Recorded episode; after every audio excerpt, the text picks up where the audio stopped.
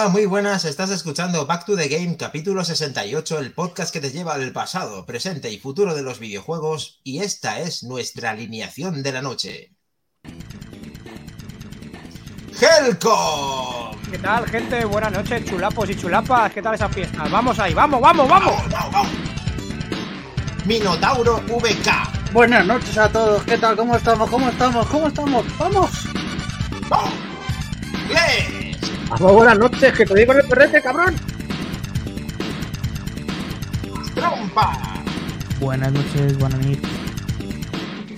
Y lo tenemos este bonus track de Shadow Dancer que nos ha gustado tanto. Eh, ¿Lo he dicho bien? Eh, Macropa, Shadow Dancer.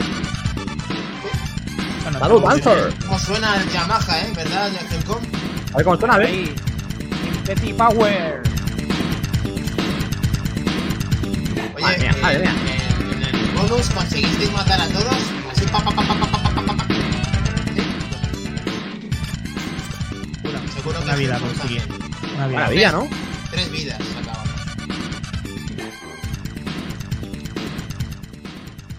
Bueno, pues sí. Eh, Helcom le encanta siempre eh, Mola, mola. decir el tema del día y efectivamente, San Isidro, Helcom. Siempre estás en todo, tío, ¿eh? Claro, joder. Y al final no ha podido ser, no ponernos nuestros sombreritos, esas cosas, unas flores, pero bueno, bueno, las flores algunos las llevamos de serie. Pero ahí están, ya está, se solapa una cosa con otra. Sí, Sí. Mori, efectivamente, te hemos sustituido por una encuesta. eh, es lo que hay. O sea, hoy no teníamos invitados, hemos dicho, pues ponemos un bot. Vale, lo siguiente ya es poner un, una chat de esta GPT de los, los huevos. para que nos sustituya a todos. Bueno, bueno, bueno. Pues sí. Bueno, Bueno, y Pues he visto que ¿qué Solver- pasa? He venido un poco arriba en la encuesta y ha votado tres o cuatro juegos. Solver, tampoco hace falta votar a todos, ¿vale? Eh, esto es un experimento, puedes votar a dos, a tres, pero vamos, que pues, he visto que has votado aquí hasta el tato, o sea que. Pero bueno, no Bueno. pasa nada, darle caña, votar Respuesta- lo que queráis. Respuesta tenemos múltiple, eso es, para el juego de la semana, en el cual que va un 30% en R-Type, que creo que ha dicho Kles, Agony Commodore Amiga, eh, 0%, Rampage Arcade 0%, Altered Test Arcade 20%, Rolling Thunder 2 de Mega Drive 20%, Comic Zone de Almuti 20%, Heavenly Wings Arcade 30% y Shadow Warriors Arcade, que creo que lo puso nuestro gran Solver, ¿no? Sí, sí. Además, Ese, ese va un 27, no va mal. Eh, 9%, no, perdón, 27 Gemini, 9 Shadow y 45 creo que va ganando el propuesto Pokémon Trompa que es Ghostbusters de Mega Drive, que a Tony Musper le encanta y a mí también. Uno, en mi segundo juego de la Mega Drive. Increíble gel con este juego, ¿eh? sí, es cojonudo, la verdad. Así que si sale lo vamos a disfrutar, pero mucho, todos. Maravilloso. Pero mucho, mucho. Yo no lo Bueno, y hablando de disfrutar, que porque esta semana nos metemos en una clasificación o en una o en un torneo un poquito diferente añadido porque hemos jugado al mismo juego, pero en las dos versiones a la vez diferentes. Y en una de ellas, ¿quién nos ha reventado el ojallo? Pues ha habido una persona que se ha quitado el sombrero, eh, ni más ni menos, que Lolo en versión arcade ha hecho una puntuación increíble, Mac Trompa, ¿no? Helcom y Kles y Minotauro y todos. Bueno, mejorable. Se ha pasado el juego, tío, con un, con un crédito se ha pasado el juego. Ahí en la.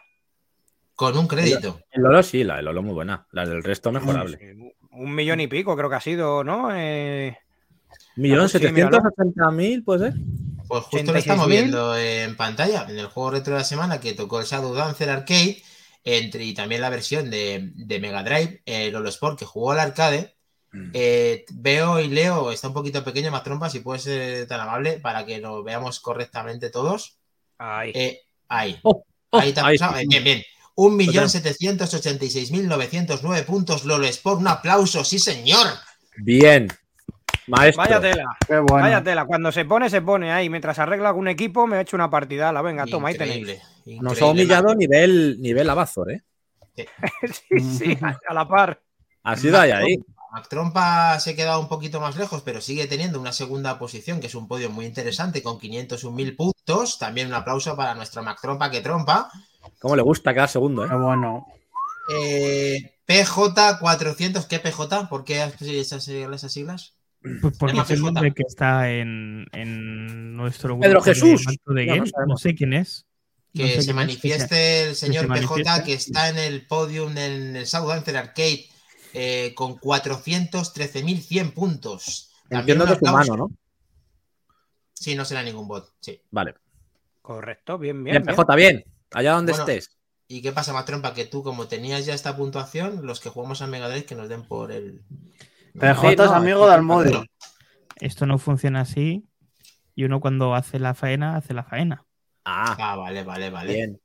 ¿Qué dice el Almudi? Que, que deje de escribir, tronca, Que métete. PJ es amigo de Almodi, que no, no os enteráis. Es amigo mío, joder, pues dilo, tía. No Leerme, coño, leerme, coño. Lo estoy diciendo, sordo. Ay, Dios mío, ¿cómo se llama? Dinos cómo se llama. Si es tu amigo. El juego reto de la semana dividido por arcade y por Mega Drive, Nacho es el primero con 812.200 puntos que ha Segundo en ganado total. en Mega Drive. Bien ahí, bien. Oye, que gran juego también. Ya hablaremos de esto casi al final. Los dos molan. ¿eh? Los dos Luego molan. cuando viajemos al pasado lo diremos todo. Makindani, 402.400 puntos. Me costó muchísimo sangre, sudor y lágrimas para quedar a la mitad que Nacho, así que todos mis dieces a todos los que habéis jugado. Y Kles, también en tercera posición podium, renueva podium también de muchos. bien. Tres- estamos. eh, pon un papel que lo voy a poner un poquito más grande porque no sé si son 8 o 0, son 300.800 puntos para Kles. Un aplauso a lo que he jugado está bien. Eh, Maquindani, tu puntuación no llegaste a decir si era tuya o del vaquilla. No, ¿Puedes no, confirmarlo, por favor? sí, era, era mía, era mía. De, va- Bien. de- de vaquillo, dice. No, no, mía, mía, mía. No, no, de vaquillo, de. Como, como no se suele ver por ahí arriba, digo, ya, ya huele, a, huele a frito eso. Bien, bien, bien. Vamos, se ve que No, ha estado es- bien este. Ya pasé un grupo en el- pasé una foto en el grupo de Telegram haciéndoos ver que es uno de mis juegos también de la infancia y le tenía mucho cariño a ese juego. Y Vale. la verdad es que había jugado mucho tiempo y sabía más o menos cómo, cómo iba. Eso no sé, igual que el fútbol y la bicicleta, el videojuego también se queda perenne en los, en los dedos ahí. Hay que recordar que Alex Kidd también y no jugó. O sea, que era Sí. vaquilla. Pero no jugué, pero no jugué él tampoco, ninguno de los dos. Nada, lo aceptamos. Sí, Segundo puesto. Muy bien, Maquindani. Sigue en esa línea. Sí, a ver si conseguimos quitar a esta, a esta gente de Barcelona que, que está jodiéndonos la vida. Ya va Bueno, y tocando, enhora- ya va tocando. enhorabuena por la liga también, más trompa. De Tarragona. Bueno, eso no toca ahora, Sí, eso- La liga me da igual. Sí, no, bueno, Es que cuando- no digo nada porque cuando gane, si ganemos la Champions lo tenemos que se nos va a escapar. Solamente hay que pues, un poquito nada. Videojuegos, por favor, videojuegos. Bien jugado, bien jugado. Ahí, ahí. Ay, pero hay que felicitar a la gente, hombre, no pasa nada. dale. Da igual. Total, un ¿No segundo. queda por- otra? Un- Bueno. Por el torneo Y- retro sí felicito. Por lo otro no. Vale. Venga. Eh, Pues así lo tenemos de momento, a ver qué juego Vamos. sale. De momento ha pegado un subido en el Ghostbuster del copón. Ya me estoy Sí. tapando mi juego, cabrones. Dale. Sí. Sube para arriba, anda, sube para arriba. A ver tu juego, a ver tu juego. Eh, mira cómo va. 36. Está ahí, a No, vale. claro. ¿No enseñáis? No se ve que va primero. Empatado con el Goldbusters. Sí, ostras, va empatado, efectivamente. Hay un empate Claro. Que. del Ghostbuster. Vaya, vaya. ¿No se puede votar dos veces al mismo? Aquí no hay playa.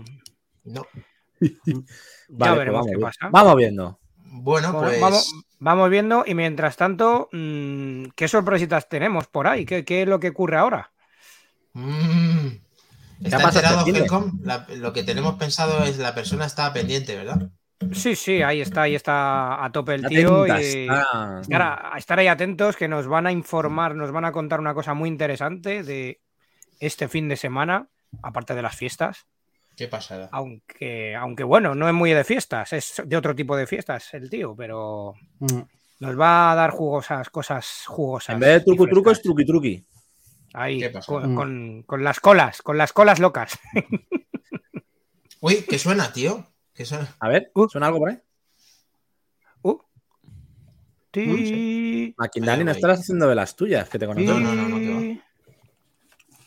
Bueno, pues A esta ver. semana, este fin de semana hemos tenido un festival, ¿no?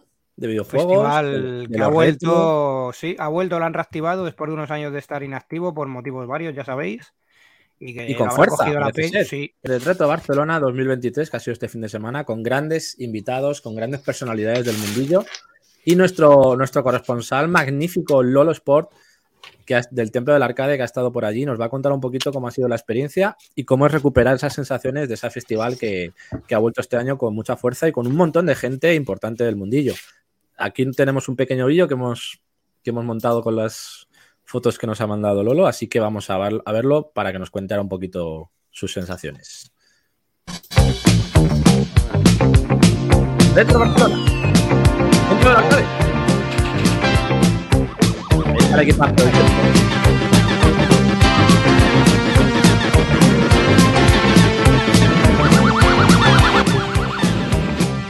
Ahí dándole a los run, ¿eh? Cómo le mola. Ahí viendo MSX, chavalería jugando a máquinas recreativas. Había de todo, ¿eh? Juan, madre mía. Clásico Juan. X. MSX, placas, hay originales, motores, RT. Todo. Jugadores 64. Maravilloso evento. Ahí hay una vasca, ¿no? Capela. Ahí. Más gente, más gentecilla. Pues es que aquí hay gente de todos tipos y colores. Uf, Estaba Tuber, ahí Tuber Viejunes. ¡Hombre! Qué pasada con yo. Tuve viejones, tío. Tuve viejones. La eminencia. ¡Hombre! Hostia. Nuestro querido Juan, a Anda tope ahí. leyenda. ¡Listo! Vida extra retro, Vida extra, también ¿eh? clásico. Joder. Mira, Máquina de máquina Avatar. 4 de Avatar. ¡Uh! La de 3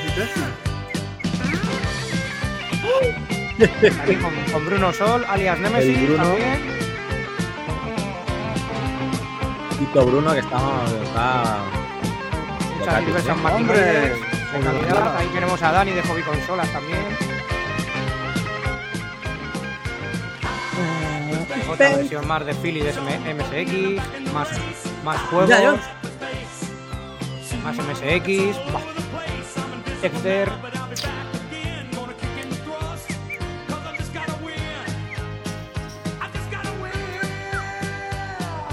Pues eso, una experiencia muy chula.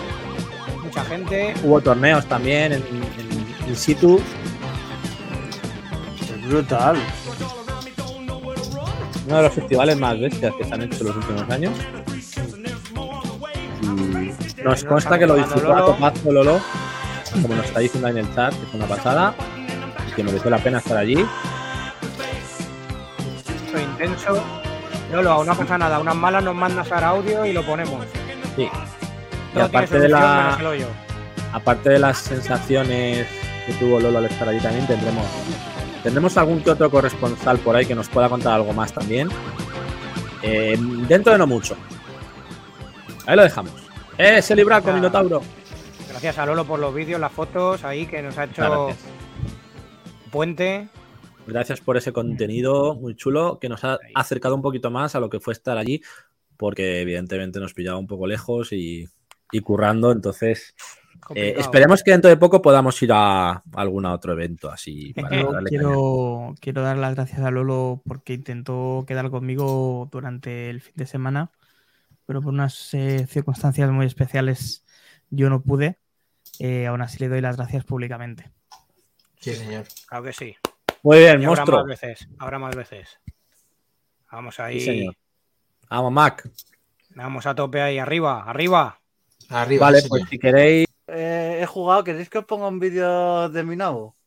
Sí. Hombre, faltaría más. Dicho así, eso siempre. dicho así. Pero con venas o sin venas. A ver, a ver, que nos dice Gamitero Prime que para cuándo una sesión de preguntas y respuestas para poder hacer una entrevista en Minotauro. Como queráis, macho. Cuando queráis. Pues mira, este es mi nabo saliendo de la tierra. Ahí sale. Mi nabo Está floreciendo. Y, dan- y dándole caña al juego que. de- fuera de la coña y de. ¡Ay, mi nabo, mi nabo! Pues el juego está bien. La música, los escenarios. Es una cosa a la vez simple, pero que te hace divertirte y pasar un buen rato. Vas teniendo interacciones con otros nabos, o sea, está bastante bien. Pero se llegan a tocar los nabos. Sí, claro, hay dos, hay tres barras que son contacto físico, intimidad y pertenencia. Y tienes que Anda, tenerlo hostia. todo, todo lo equilibrado y, y- y lo más alto, porque si no el nabo empieza a perder vida y muere. Madre mía. Es más, Es- más difícil de lo que parece, no es una chorrada de juego. Hay que ir haciendo cositas porque si no el, el nabo se te muere. Pero tiene dos, tiene dos pelos ahí que le salen morados. Mira, aquí ya como mi nabo y, ya tengo pareja y, y aquí ya tengo mi retoño, que son los, los niños que voy teniendo navitos. Que voy O sea, has explotado bien ahí tu nabo, las, las llevas al límite. Para tener Sí. ahí todo el retoño. Porque claro, cada, cada misión tiene sus objetivos. Tener retoño, hacer amigos, mascotas. Hay un bicho, que esto también puede dar, porque es un nombre un poquito eso, que se llama To- Topota. Puta madre. Todo puta madre. Eh, que, Minotauro. Hay que traer a esta gente, por Dios. Consigue Que esta topo- gente. que Topota, si no vas muy si no vas muy rápido, te atrapa y te come. O sea que hay que tener cuidado con Topota. Joder, Topota, qué cabrón. Bueno, Solver nos dice los nabos nunca se pueden cruzar, ya lo decían los cazafantasmas. Gente, los nabos Eh, su sitio. Javier Pare from Belder, eh, pedazo de juego. Y Gambitero Peno dice: el nabo más alto sí que parece un pene. Y Robajor ya está desvariando un poco como nosotros, diciendo que un bucaque. jajajaja. Eh, Ahí maravilloso. ya está el, el nabo super mayorcito y Joder. eso. Llegué, llegué, llegué, creo que fue a los 80 años o así en esta partida. O sea, llegué O sea, que bastante. estaba ya arrugaete, ¿no? Sí, ya anda despacito y ya. Madre mía. Va con el bastón de en medio apoyándose. Así que un, juego relajante y un juego que aconsejo. O sea, un juego bonito y que, y que es, es Made in Spain. O sea, que recomendable a tope. Para tratarlo con cariño, ¿no? Sí, para tomar el nabo con cariño. Muy bien. Así No, que a esto juego, a esto juego esta semana. También le he dado un poquillo al Star Wars Jelly Fallen Order y por eso tenía de fondo el, el Star Order, Wars. al 1. El 1. Sí, porque voy a pasármelo y cuando ya corrija los fallos del 2 ya lo empiezo. Bueno, dicen que es Ay. juegazo, ¿eh? Más allá de esos fallos, estoy viendo opiniones de la gente y lo ponen de la leche, la verdad. El juego. Así que disfrútalo, Minotauro.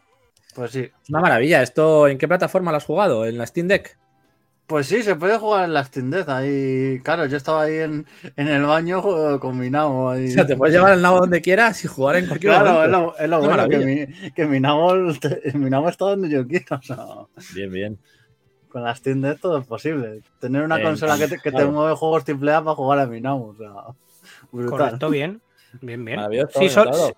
sí, Solver, el evento fue en Barcelona. Eh, las fotos y los vídeos son de allí, sí. Mm, En Barna. No sé si fue en Barna, pero sí, en Barcelona, vamos. Sí, Sí. sí. Barna, Barcelona, sí, sí. Bueno, ¿y qué Pues pasa? iremos. Que aquí por ser, por ser muy nabo tienen muchos retoños y la pichas.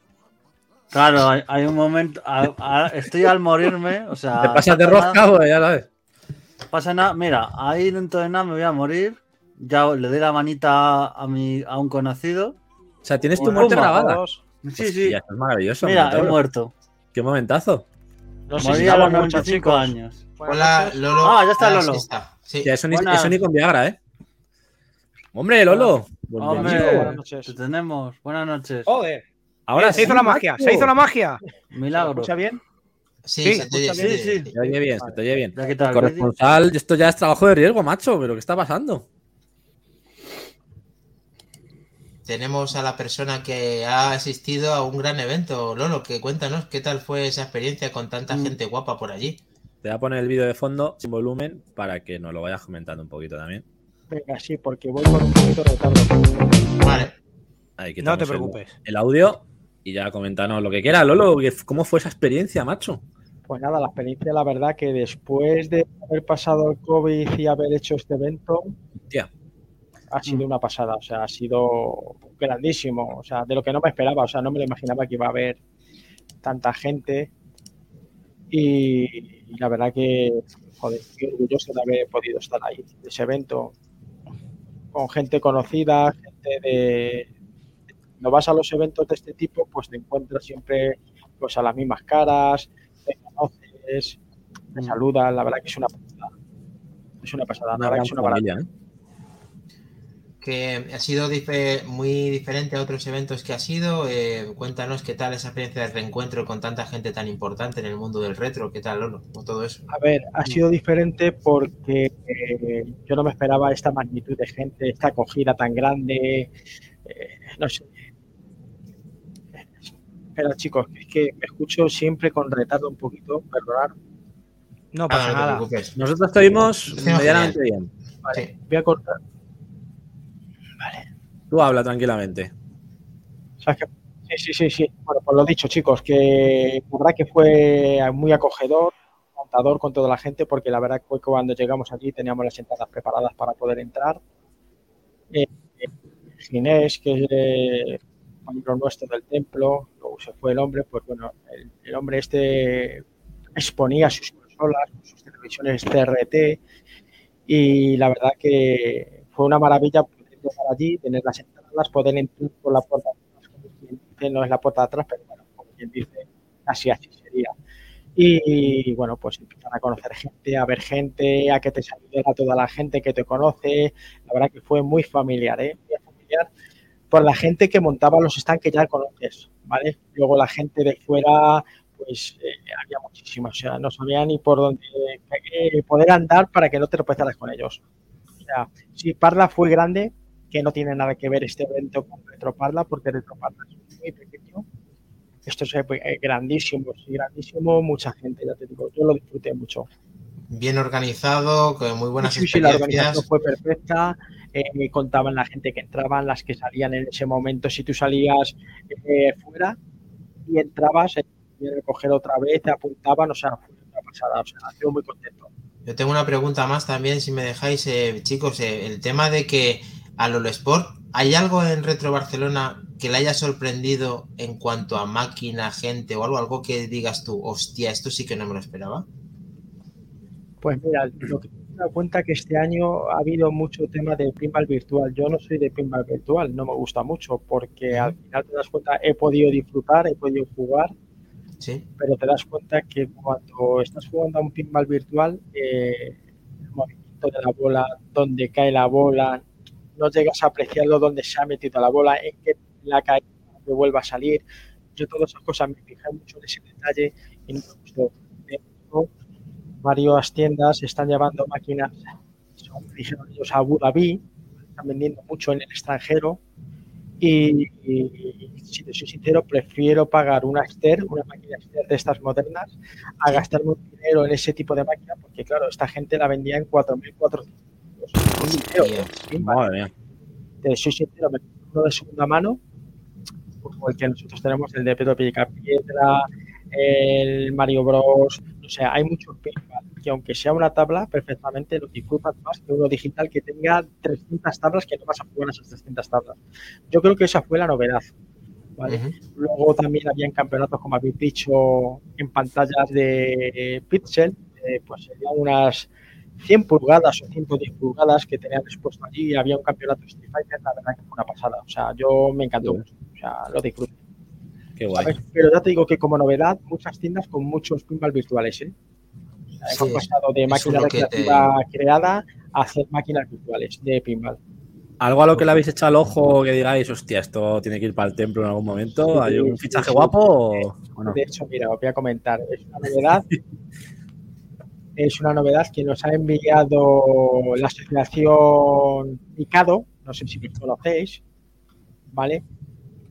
¿Vale? Es una máquina como una es parecida a la Astro City, pero es doble. ¿Vale? O sea, te sientas, si habéis visto la serie High Score Girl, ¿vale? Sí. cuando está jugando con Akira, ¿vale? Pues al Street Fighter, pues es esa máquina que es doble uno frente del otro.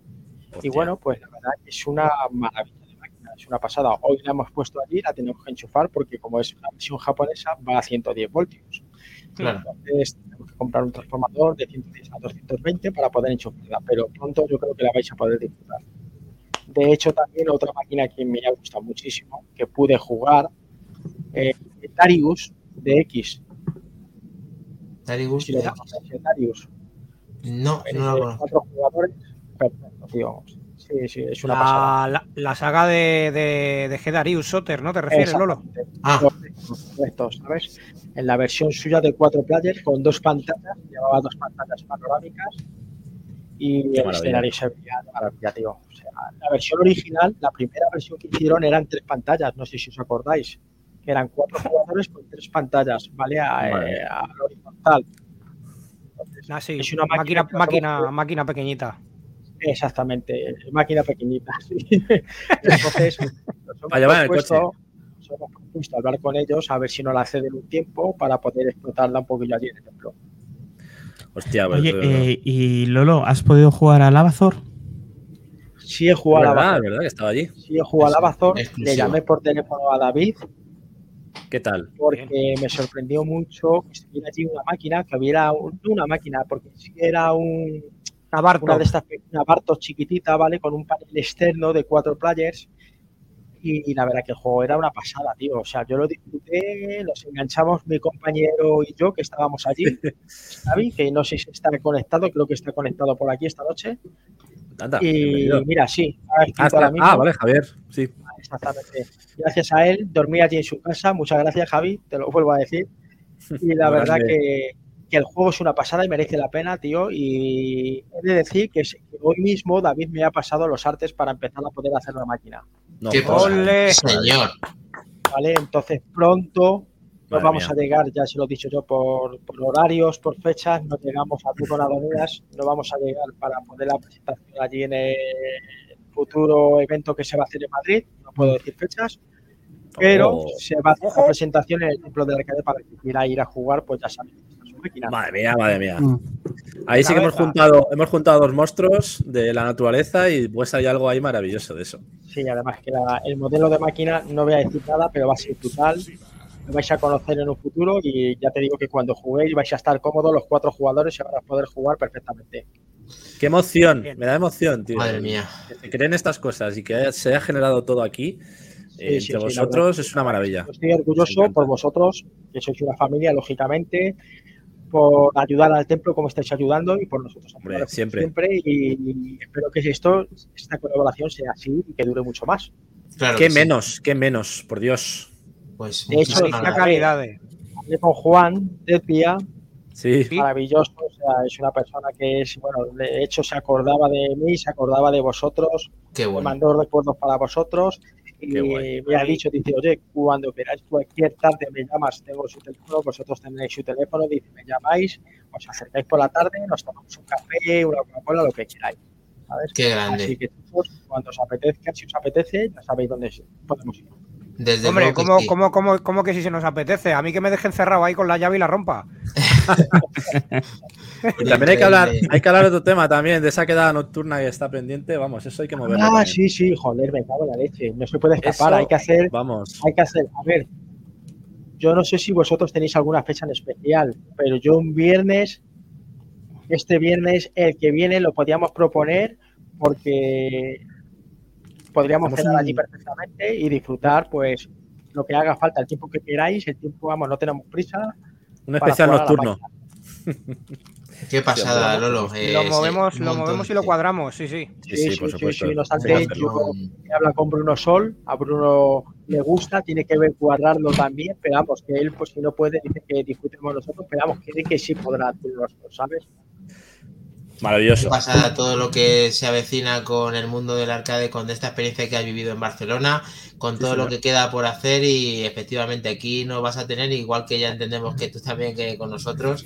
Así que solamente quedan cosas buenas que van a venir. Todo, todo, Lolo, Todo muchísimas bueno. gracias por conectar también con nosotros y por el tiempo también de que sabemos Sí, que, sí. que tu hora está al llegar y, y aquí tienes a Javier que te dice que también a ti por venir. Así que estás con todo el mundo, estás sembrando mucho, Lolo. Ahí va todo para, para arriba, Lolo. Enhorabuena. Nada, esto ya te digo que es una pequeña familia, tiene que crecer y tenemos que evolucionar, si esto evoluciona, esto irá para adelante. Eh, El futuro aquí nuestro es que crezca para podernos acercarnos más a Madrid, tener una nave mucho más grande y poder hacer un museo en verdad en Madrid, que es lo que hace falta del videojuego, que es lo que vamos a vender ya a los ayuntamientos si nos acercamos, porque ya no como asociación, pero sí lo queremos hacer porque hemos, nos hemos dado cuenta que como asociación esto no- a, los, a los ayuntamientos no les gusta. No les gusta porque te ponen muchas pegas, ¿vale? Entonces, eh, hemos hablado, hemos comentado NIAS y hemos dicho, vamos, hemos comentado a toda la gente que esto va a ser el futuro del museo del videojuego, ¿sabes? Uh. Y donde vayamos será el museo del videojuego, el templo de la alcalde, ¿sabes? Mm. Qué bueno. Qué bueno. Ojalá sea así, Lolo, ojalá sea. Deseando que llegue todo eso. Madrid lo necesita, Madrid lo necesita Sí. y Sí. debe ser así, ¿sabes? Mira, antes decían, Barcelona es más potente en el tema retro, tal. vamos, a, vamos a pelear con eso para, Mira, para te- que en Madrid también haya un buen Te voy punto de decir una encuentro. cosa, te voy a comentar una cosa. Barcelona, ma- o sea, me he sorprendido porque había gente en, la, eh, en el evento. Pero Barcelona es muy grande, tío. Es como Madrid.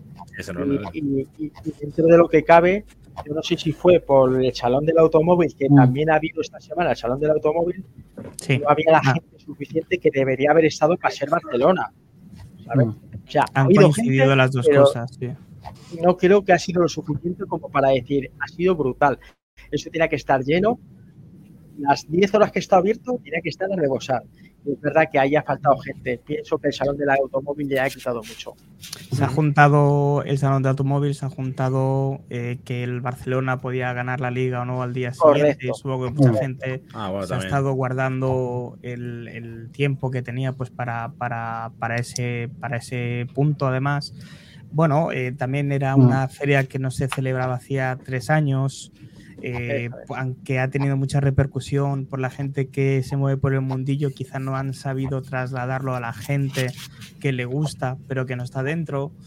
Eh, bueno, yo creo que en ediciones venideras va a haber más, más gente. Desde luego la base es, creo, por lo que me dices Lolo, sin haber podido estar allí, eh, se ha hecho una base muy buena y que seguramente crecerá en un, en un futuro, igual como otras ferias que seguramente se harán en Madrid y que van a, van a tener también muy buena afluencia de público y ojalá, y ojalá se cumpla eso del museo del videojuego, no la cosa que tenemos ahora, que, que eso no sirve absolutamente para nada porque no se puede disfrutar eh, y, y no puedes tocar y no puedes palpar. Se necesita algo físico como que lo tenéis vosotros en Griñón para poder mm, disfrutar de un videojuego. Se necesita jugar, no tenerlo guardado en una vitrina. Exactamente, eso es lo suyo. Eso es lo suyo. Me dice Javi Eh, que cuente- Eso te iba a decir, ¿qué, qué es eso de Retromania? Bueno, Retromanía es una asociación, tío, que son súper majos. Nos invitaron por la noche a ir por allí, una vez que se terminó el evento, nos fuimos, no sé qué parte de Barcelona, porque yo de Barcelona poco con el co- poco conozco. Pero mira, llegamos allí, tío, entramos a un local muy pequeñito, muy acogedor, lleno de unos veintitantos pinball, eh, tenían Hostia. máquinas de videojuegos, House of the Dead 3, tenían GT Club, tenían, bueno, la verdad que eran juegazos.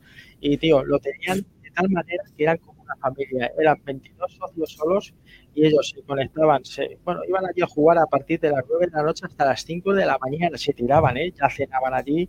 La verdad que disfrutaban. Y me lo dijo él, me dijo José, se llama José de la asociación, el que lleva el tema este, y me dijo, Manolo, nosotros lo queremos como amigos, familia, jugar nosotros, reparar nuestras máquinas, que entra un socio nuevo, trae su máquina, la aporta y estamos aquí disfrutando de ellas.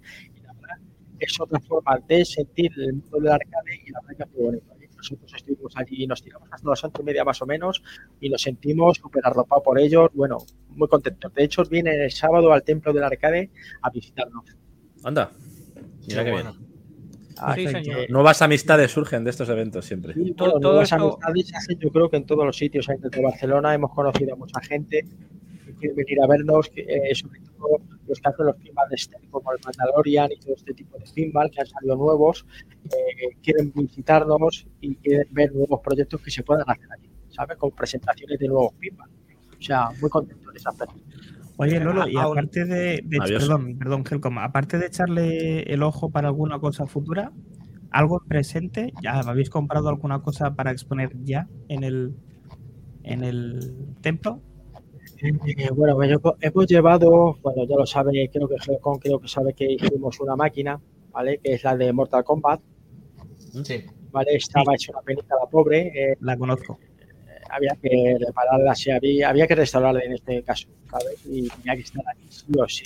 Y de hecho, bueno, me he tirado muchas horas en mi local intentando repararla, tanto el monitor, el juego, al final se ha conseguido y la tenemos allí en el templo. Y este fin de semana que se ha puesto allí, según mi socio que ha estado allí este fin de semana, el pobre no ha podido venir a Barcelona con nosotros, le hubiera gustado al pobre, me dijo que bueno, se le estaba echando fotos, parecía una modelo. Eso era como un pase de modelos echándose fotos la gente. Qué bien, muy o sea, bien. muy contento. Y Muy Qué la verdad que no han parado de jugar, ¿eh? ¿qué puedo decir? Al final. Todo esto eh, es la clara demostración de que ha- se ha reactivado para arrancar y, que vuelva a partir de aquí con más fuerza, que siga duplicándose todo lo que dice Lolo en cuestión de, de- de- de como concepto de, de conocer de feria, de gente nueva, gente no tan nueva, de todas las edades, los más jóvenes, acercarles también a esto, que mantengan ese legado. Al final todo esto es mm, muy positivo que se haya reactivado porque además era necesario y no podía caer en el olvido y a partir de ahí repercutirá para bien en, en todo lo demás, el Lolo con el templo, eh, en, en todo lo que sea hacer comunidad y, y que haya pues exposición o, o asociaciones, o sea que mm, fetén, fetén. Sí, la verdad que sí. Mira, eh, nos cedieron unas máquinas, eh, un socio, bueno, Ginés, este hombre nos cedió unas máquinas, que el hombre, pues bueno, pues nos la ha querido vender, nosotros hemos cedido, o sea, hemos, hemos aportado el comprárselas, hemos hablado todos, y ya ha quedado para nosotros, para el templo del arcade, tanto Turbo Plan, la que tenemos allí, de Esta es nuestra, o sea que ya por fin, como era cedida, pues al final la hemos comprado, con la de Sunset Rider de cuatro players, y bueno, esas máquinas de allí no se van a mover. La verdad que estamos muy contentos porque el templo ya está comprando sus propias máquinas para tenerlas allí. Aunque nosotros hemos aportado unas máquinas, pero ya el templo va cogiendo sus máquinas y si un socio, como ha pasado anteriormente, se va, no se tiene que llevar esas máquinas suyas, sino el propio templo está comprando ya las máquinas y de eso se trata, de que el templo si un, un socio se tiene que ir por cualquier circunstancia o yo me tengo que ir, que el templo no tenga que quitarse esas máquinas para que desaparezca, o sea, que pueda conservar esas máquinas allí. Qué buena inversión y qué buena idea, Joder. de verdad, sí, señor. Sí, la verdad que sí, sí, sí, sí, porque ya te digo, hemos pasado una, una racha, bueno, eh, jodida de decir que hemos tenido que poner mucha pasta como para comprar esas máquinas Claro. pagar a los socios que se han ido con las máquinas que hemos cuidado, nos hemos cuidado de ellos y la verdad que eh, es duro, ¿eh? ha sido duro porque, claro, ha habido momentos de que si no viene gente, pues tú no sabes cómo va a reaccionar el fin de semana, no sé si vendrá gente o no vendrá gente. El día de Claro. la madre, eh, te puedo decir que estuvimos solos. O sea, mi compañero y yo, yo a las 12 dije a mi compañero, te puedo decir perfectamente. Claro, hasta has invertido mucho dinero en máquinas, no Claro, sabes cómo va a funcionar. Pero bueno, este fin de semana nosotros hemos ido a Barcelona, mi compañero que ha estado allí, Montes, dice que ha sido espectacular y la gente ha respondido de maravilla. O sea que esperemos que siga así la cosa y que podamos seguir creciendo para que vosotros veáis nuevas máquinas, nuevos juegos y prosperando, como es todo. Y que la Claro gente que lo sí. vaya conociendo, os vaya conociendo también y se vayan Sí, sumando a, porque a es la como causa. decía, mira, te voy a decir una cosa, Pablo Ruiz a decía, dice, Manolo, dice, esto está cuando estuvieron allí en el templo, les encantó, o sea, dice, es preciosa la nave, dice, me encanta, es súper acogedor, dice, no son los típicos neones que ponen ahora que parecen Sí. discotecas, ¿vale? Si tú vas a un centro comercial, tienes la sala de máquinas y, y luces por todos los lados, ¿sabes? Esto te, te, te mete en un mundo como si fueran unos recreativos de toda la vida, ¿sabes? Que falta solo el hombre con la maricona, como digo yo, y el Claro. ¿vale? Eso es lo único que faltaría. Pero él me ha dicho, dice, aún así, dice, hay que explotar esto mucho más, dice, porque no lo saben ni la mitad de Madrid. Claro, es que no se conoce. eso Claro. Mm. Y, y tratamos de ir a- al próximo evento en Madrid, si Dios quiere, allí a dar la cara y levantar lo que es el templo del arcade. Eso va a ser clave, yo creo. Estar ahí a tope. Sí. No, no os quepa la menor duda, porque una de cal, otra de arena, pero siempre hacia arriba como el ave fénix y, y ni mucho menos llegado a este punto se va a quedar en stand-by, todo lo contrario. O sea que aquí estamos también nosotros apadrinando, de, ayudando de la forma que sea, da igual, da igual como sea, pero que para adelante, que ya está, que es que es así. Sí, a sí, topazo. A topazo siempre. Ya, estando como estamos, lo merece, merece la pena y Sí, hombre. ya te digo que hay gente que ya se ha hecho socio, que ya ha puesto, porque claro, tenemos socios de los que van un mes y al mes que viene pues ya si te he visto no me acuerdo, ¿sabes? Hmm. Ya. Pero ya sí es verdad que están entrando socios que ellos mismos te piden el número de cuenta para que mes a mes se vaya pasando automáticamente por su banco. Eso ya te da una seguridad Qué bien. ¿sabes? De que ese Una base. dinero entra, ¿sabes? Claro. pues, nosotros ya te digo que no lo queremos como beneficio, porque ya sabes que es una asociación, pero se consigue pues como las máquinas que hemos comprado ahora y que se están comprando como para que sigan estando en el templo del arcade. Sí, por lo menos cubrir gastos y poder tirar para adelante, claro. Exactamente, de eso se trata. De eso se trata. Muy bien. Bien, Lolayo. no te quitamos, no te quitamos más sí. tiempo. Esperemos, placer. esperemos que, que estés recuperado de tu último achaque, que creo que yo que sí, porque has estado en. Barcelona a tope. Sí, sí, sí. Y, y nada, eh, no te queremos quitar más tiempo para que descanses, que sabemos que te pegas buenos madrugones. Perfecto, chicos. Pues nada, espero vuestro día, ¿vale? Para ir por la Cuenta noche a hacer Lo una cena que tengo ganas. Me apetece también a mí disfrutar esa noche. Hombre, Claro, hablamos. Muchas gracias, Lolo, por todo. Gracias, por siempre, muchas gracias. Muchas gracias a vosotros por dejarme entrar aquí y un Hombre, saludo a todos los que nos han escuchado y, y bueno, y que ya saben dónde estamos y dónde estáis vosotros. Claro que Esta es tu casa, Lolo. Gracias, Lolo. Un abrazo. Venga a todos, Hasta un saludo. Hasta luego. Luego, Lolo. Muy grande Lolo Sport que ha estado contando unas experiencias eh, de esa Retro Barcelona con todas las cosas que se vienen en Back to the Game y le agradecemos pues toda esa confianza que tenemos que es mutua y que la verdad que no hay cosa mejor que el entendimiento que estamos teniendo y cómo mola juntarnos Back to the Game con el Proyectos del hermanos. Sí. Proyectos hermanos. Donde van ellos, El vamos nosotros.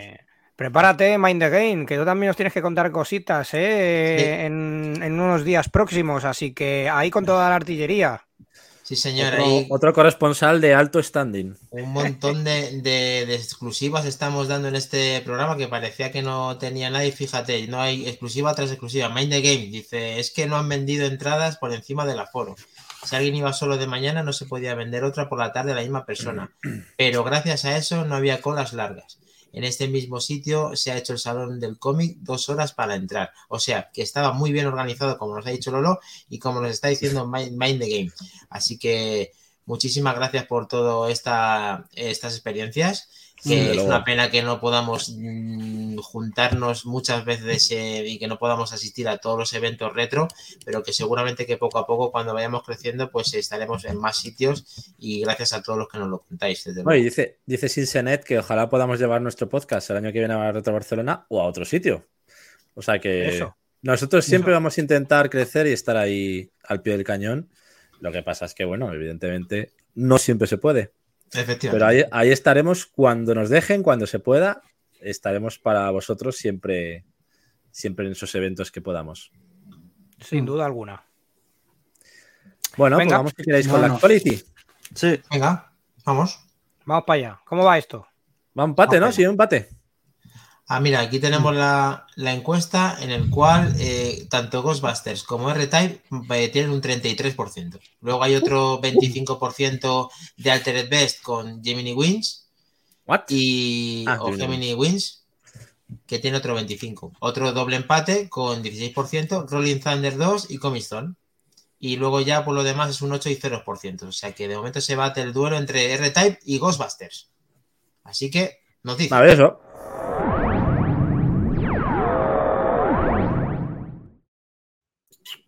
Noticias y actualidad. Dios. Se hace saber.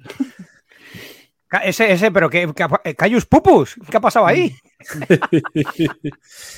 Muy bien, Minotauro, como siempre. Eh, pues nada, yo creo que vamos a empezar con el tema de la semana, ¿no? Que todos sabemos. Ese ¿Cuál es el tema de la semana, Cres? Porque hay muchos lanzamiento. temas. Hay muchos temas, pero bueno, el juego de la semana me refiero, ¿no? Que ha dado mucho que hablar en, en muchos sentidos, ha generado muchos debates de diferentes tipos. Y hablamos, como no, de ese Zelda Tears of the Kingdom, que entre otras cosas ha sido el mejor lanzamiento en formato físico en Reino Unido de 2023. Eh, tiene el mejor debut de la saga en Reino Unido y es uno de los Zelda más vendidos en el país en apenas pues, unos días que lleva, que lleva a la venta. Eh, como decimos, el más vendido en físico la última semana y algunos récords como, eh, pues eso, debutar como en lo que va de año como formato físico más vendido. Un 50% más que Hogwarts Legacy en su estreno. Y aunque tuvo unas excelentes ventas en distribución digital, normalmente Nintendo vende más en físico que la, que la eShop, pues que no, no se suelen desvelar los datos de venta digital en Nintendo. Pues eso, el mejor debut de Zelda de la historia, ¿no? multiplicando por 2,7, por casi 3, esa primera semana de Breath of the Wild en 2017, que salió junto con la consola de Nintendo Switch. Así que unos datos muy buenos para ese estreno. Y, y bueno, yo, aparte de comentar su éxito como ventas, que ya era esperable, quería haceros un par de preguntas. Creo que Helcon tenía también otra para debatir o, bueno, dar un poquito nuestra opinión en base primero a qué opináis de esos análisis eh, bestiales que se ha llevado, esos nueve, esos dieces.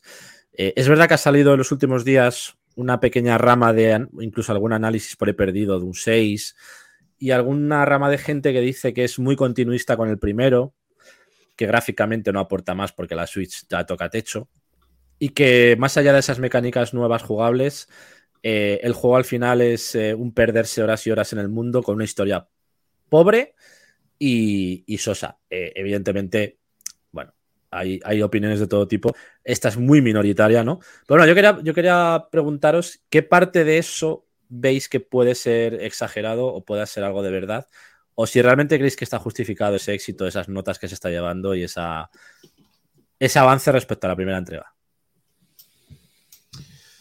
Yo no os puedo decir así que os dejo la palabra a vosotros. bueno, a ver, con lo que habéis visto, claro, no lo hemos jugado, evidentemente, pero ¿qué percepción tenéis?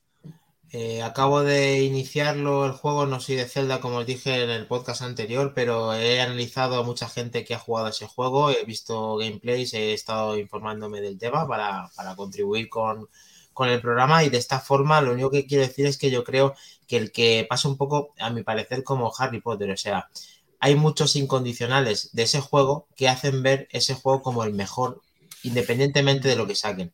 Y creo que eso hace que las puntuaciones sean bastante mayores de las que realmente creo que son. Es un mm. juego que seguramente es una barbaridad de juego y que Nintendo ha hecho un buen trabajo para sacarle y exprimirlo bien en la Switch, de tal manera que creo que mm, siendo terrenal y pisando en el suelo, eh, no creo que llegue a puntuaciones tan altas. Creo que es simplemente una evolución, una pequeña evolución de lo que es el juego anterior y que la gente lo está disfrutando y le está encantando y no lo, no lo pongo en duda para nada. Simplemente esa es la opinión. Muy bien.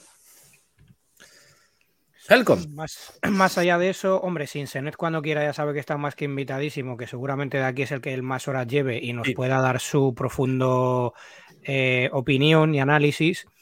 Yo el juego lo tengo comprado, lo he comprado por varias vías porque ya sabéis que también de lo que me ha sobrado he repartido alguna edición coleccionista eh, de las que están por ahí eh, pues difíciles de conseguir, pero siendo neutrales en general, más allá de una, alguien, los jugadores que les guste mucho una saga, no, por, no es por llamarlo ni por etiquetarlo de, como ese término que hay que se llama fanboy, no, es simplemente ser neutrales, que el juego perfecto está claro que no existe. Metacritic la planta un 6, pero yo creo que por ese, mm, por ese juego extendido, quiero decir, sí que es verdad que tiene un motor nuevo, que es el que han inaugurado en exclusiva a Switch con, este título, eh, pero yo sí lo veo como un añadido, una extensión del original, metiéndole más opciones.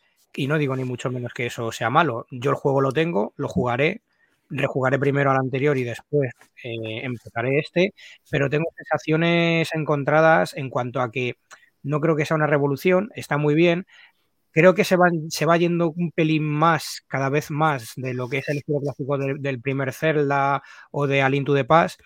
Em, pero no creo que sea ni mucho menos la panacea. Lo que pasa que es verdad que es Nintendo y el efecto que tiene Nintendo en el mundo, ya no en sus seguidores, pues siempre es alto, muy alto. Y, bueno, más allá, más allá de eso, mm, podemos seguir comentando y debatiendo por no extendernos más, pero que en definitiva es un gran juego. Mm, no sé si es que yo no voy a entrar si Nintendo paga o no a la prensa para inflar las puntuaciones. Yo creo que simplemente podrían ser más neutrales, pero para eso están ahí al final los jugadores que son los que yo personalmente los que me fijo y no tanto en, esta prensa especializada que siempre están soltando cosas por un lado y por otro. Minotauro, ¿quieres comentar algo? Yo, yo creo, en su día pasó también con el 1, ¿eh? El 1 salió, la gente le dio puntuaciones súper altas, decían era el mejor mundo abierto según mucha gente de la historia, hubo debate por eso. Y ahora pasa mu- muy, parecido con ello. Puntuaciones muy altas, la gente, gente diciendo que sí, otra que no. Pero, a ver, yo creo, Nintendo también es que a, este, a esta saga en especial es la que yo creo que volca más recursos. Por eso se saben los juegos que salen. A lo mejor debería nivelar más los recursos y no meterlo todos los huevos a una gallina, porque a- al final el resto de juegos tienes el Metroid Prime 4, por ejemplo, que lleva más, creo que son 5 años para el desarrollo, y otros juegos que están ahí en la, en la cartera guardados, y este juego es el que, en el que lo ponen todo. Jugabilidad, todo, gráficos no tanto, pero es que a lo mejor la gente que juega al Zelda no pide gráficos, pide una Mm. jugabilidad diferente, mazmorras y, y los gráficos le da igual. Es que mucha gente que, se- que está cri- criticando por los gráficos, es que la gente no quiere gráficos en este juego, para eso tienes otros. O sea, es que la gente está eh, eh, errando el tiro. Ahí es, es un juego donde no quieres gráficos, quieres No, una jugabilidad, una historia, pero los gráficos te da igual.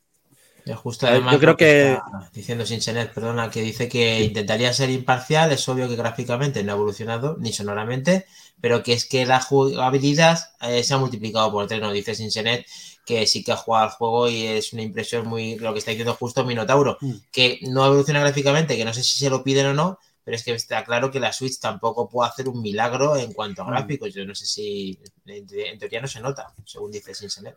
Yo creo que el mayor enemigo de, de Tears of the Kingdom es Breath of the Wild, porque al final fue el que sentó las bases de esa nueva mecánica, ese mundo abierto, y, al final creó precedente, ¿no? Ese juego. Al final ha habido muchos juegos que se han basado en, en mecánicas, en, mundos abiertos, en enemigos respecto a la primera entrega de Zelda, y, eso generó un mundo nuevo eh, que, es difícil de mejorar gráficamente ya estaba rozando la, potencia máxima de la Switch y era evidente que por mucho listón que hubiera con esta segunda entrega, no se podía mejorar mucho en ese sentido.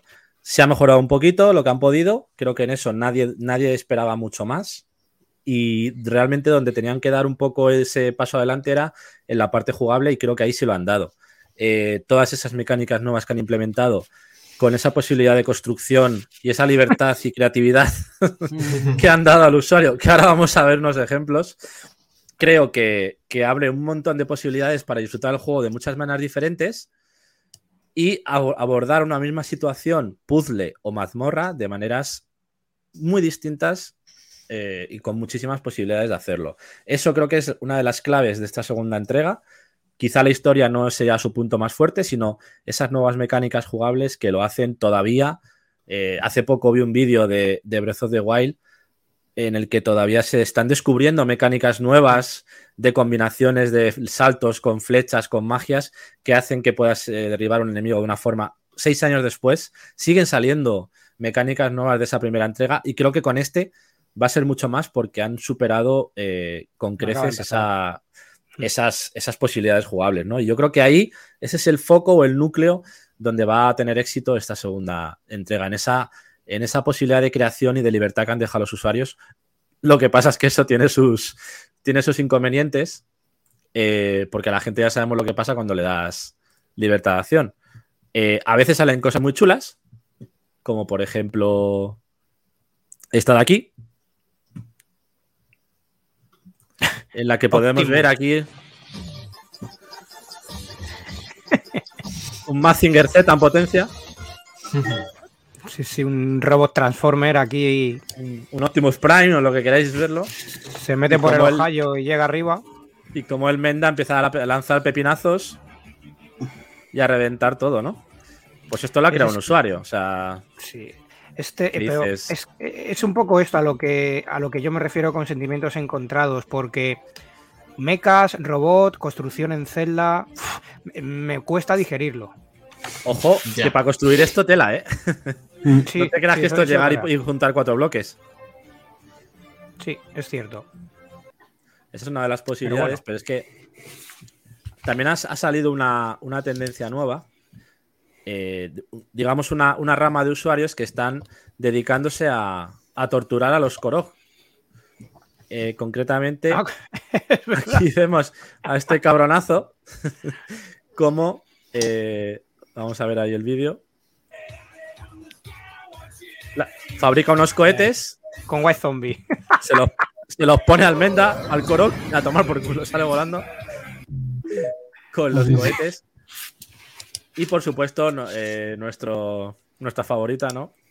Que es ese, a, a- ese a- gran- a Minotauro. A Minotauro le va a gustar. Mm. ese gigante de. ¿Dónde está? Espérate que lo encuentre. Que ha salido en todos los lados, ¿eh? Este ha salido en muchos sitios. A ver, un momento. Es un DLC, yo creo, del juego que he enseñado antes. El del nabo, ¿no? Y ahí lo tenemos. Que ha sido ese, ese gigante de madera, ¿no? En el que podemos ver. Se ha quedado pillado. Sí. Golpe en la pequeña pija, porque tiene ahí en la punta una cabeza de dragón o, no sé, unos cocos colganderos. Sí. Joder, qué tela. Es que te la, la gente, a ver. La gente le dejas- puede dar el mayor juego con la mayor construcción e imaginación de la historia. Lo, pri- lo primero que pinta, que construye es esto. A ver, los nabos, te- los, los nabos tenían que acabar saliendo. Pues han Claro. salido. bueno, nabos de fuego, nabos de hielo, gigantes No, de pero nabo. la, la verdad es que Igual está que, chulo. igual que en el último Sonic. Acordaos en el Spore también en su día, los bichos los bicho pizzas que salían por todos lados. Sí. Estaba claro que esto iba a salir antes o después. Mm. Pero bueno, más allá de eso, pues, hombre, se han hecho cosas muy chulas. Y... Yo, yo, yo, a ver, si- siguiendo la estela de lo que estáis comentando y lo que está diciendo Kles, eh, a mí no me parece mal, eh, y, me- y me explico, porque aquí en Back to the Game y yo personalmente no estamos haciendo eh, apología de ello, pero que el juego se haya filtrado como en forma de backups una semana antes, a mí no me parece mal. Quiero decir, me explico. Hay personas, como cuando nosotros estudiábamos y no teníamos un GIL, que no teníamos acceso a poder comprar lo que nos gustaba. En ese sentido, me da igual que sea una consola que un juego, pues ha habido gente que ha podido em, tener eh, los momentos y se han ilusionado por poder jugar, tener acceso a este juego y jugarlo de principio a fin. No me parece mal. De ahí a que sea backup o que se esté incitando a piratería, yo no lo veo así, porque para piratear hay una cosa y hay un detalle. Piratear me refiero porque es lo que están diciendo. En todo caso, esto sería una copia de seguridad. Pero para considerarlo como tal, habría que lucrarse para ello. Es- entonces, no es piratería, tú te lo estás descargando. Que haya gente que haga un clickbait porque tenga más seguidores que le vean más en directo, eso es otra historia. Pero a mí que lo hagan y que la gente normal que quiera jugar algo y no tenga dinero para acceder a ello pueda hacerlo, me parece bien. Ya que haya sido una filtración de dentro de la propia compañía o no, como otras veces ha podido suceder en otros ejemplos, no me voy a meter en ese tema.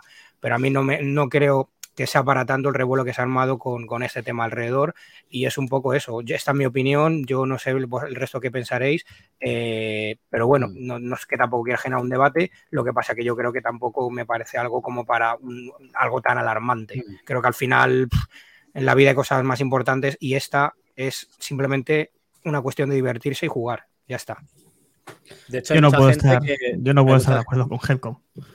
O sea, evidentemente la- a eso se le llama piratería. Me da igual si te lucras o no te lucras. No, no, no, para nada. No, No, no. Eh, Eso no es así. Yo no puedo estar de acuerdo y menos cuando se ha filtrado una semana antes. Me dices, es que una vez ha salido el juego, mm, Pero- se filtra y la gente lo descarga y juega con él, tiene un pase. Entonces, Pues por esa regla de tres, por esa regla de tres, entonces más trompa, todo lo que hacemos con Mami y Juegos de la Semana es piratería también, según tú. No, no es el mismo caso, insisto, porque tú me estás hablando de que estás a favor de que se haya filtrado un juego antes de su estreno. Bueno, No, pero estoy, a, eso no es estoy a favor en este caso para que haya gente que pueda jugarlo porque no tiene dinero para ello, no se lo puede permitir. pero no antes de su estreno en ningún caso. Y luego la piratería, insisto, va a existir siempre. Eso es una cosa que no, no, no, no lo vamos a acabar, y menos desde aquí. Eh, pero que, que, que, vamos, desde luego yo no puedo estar de acuerdo con esa afirmación. No, yo lo único que estoy que quiero contestar a Helcon es que se hace ver como piratería cuando, por ejemplo, te lucras, no que te lucras con dinero, te lucras por jugar algo que han, que no te, que aunque sea que es para ti y te está lucrando de jugarlo. Eso es lo que dicen los que los que realmente pues se se promueven con el tema de la piratería. Yo a efectos prácticos eh, muchas veces he probado muchos juegos de, de esa Mm. forma y otras veces me los compro y la verdad es que la- el que me gusta me lo compro y si no, no probaría eh, Mm. pues casi ningún juego, estaría gastándome todo mi sueldo en juegos. Eh, que al final el que me gusta me lo compro y que tengo todas las plataformas habidas y por haber para ver contenido de streaming y para poder jugar a juegos como Game Pass y demás, me parece una muy buena alternativa. Y contestando el tema a la pregunta de, de- de- de cómo vemos que esta filtración, las filtraciones siempre van a ocurrir cuando esto lo dejan en, lo depositan y está hecho el juego y le cae en las manos de la persona que no tiene que caer en las manos y lo empieza a compartir. Eso es un privilegio para las personas que tienen las consolas capacitadas y tienen eh, el interés de jugarlo de forma pirata. Y, no lo veo, eh, esto ha pasado siempre y pasará, como dice más y el tema ya de lucrarse o no, pues al final nos están diciendo que, que nos está, el que se lucra él, él mismo de jugar al juego ya es, ya es una cosa lucrativa. Ya en teoría has tenido que pagar por eso. ¿Que has pagado la consola? Sí. ¿Que no tienes dinero? Sí. ¿Que no te lo vas diciendo los cuatro vientos? También. Pero tú en teoría no deberías de jugar a ese juego. Tampoco lo veo un delito muy grave, pero nos hacen ver que es un delito gravísimo.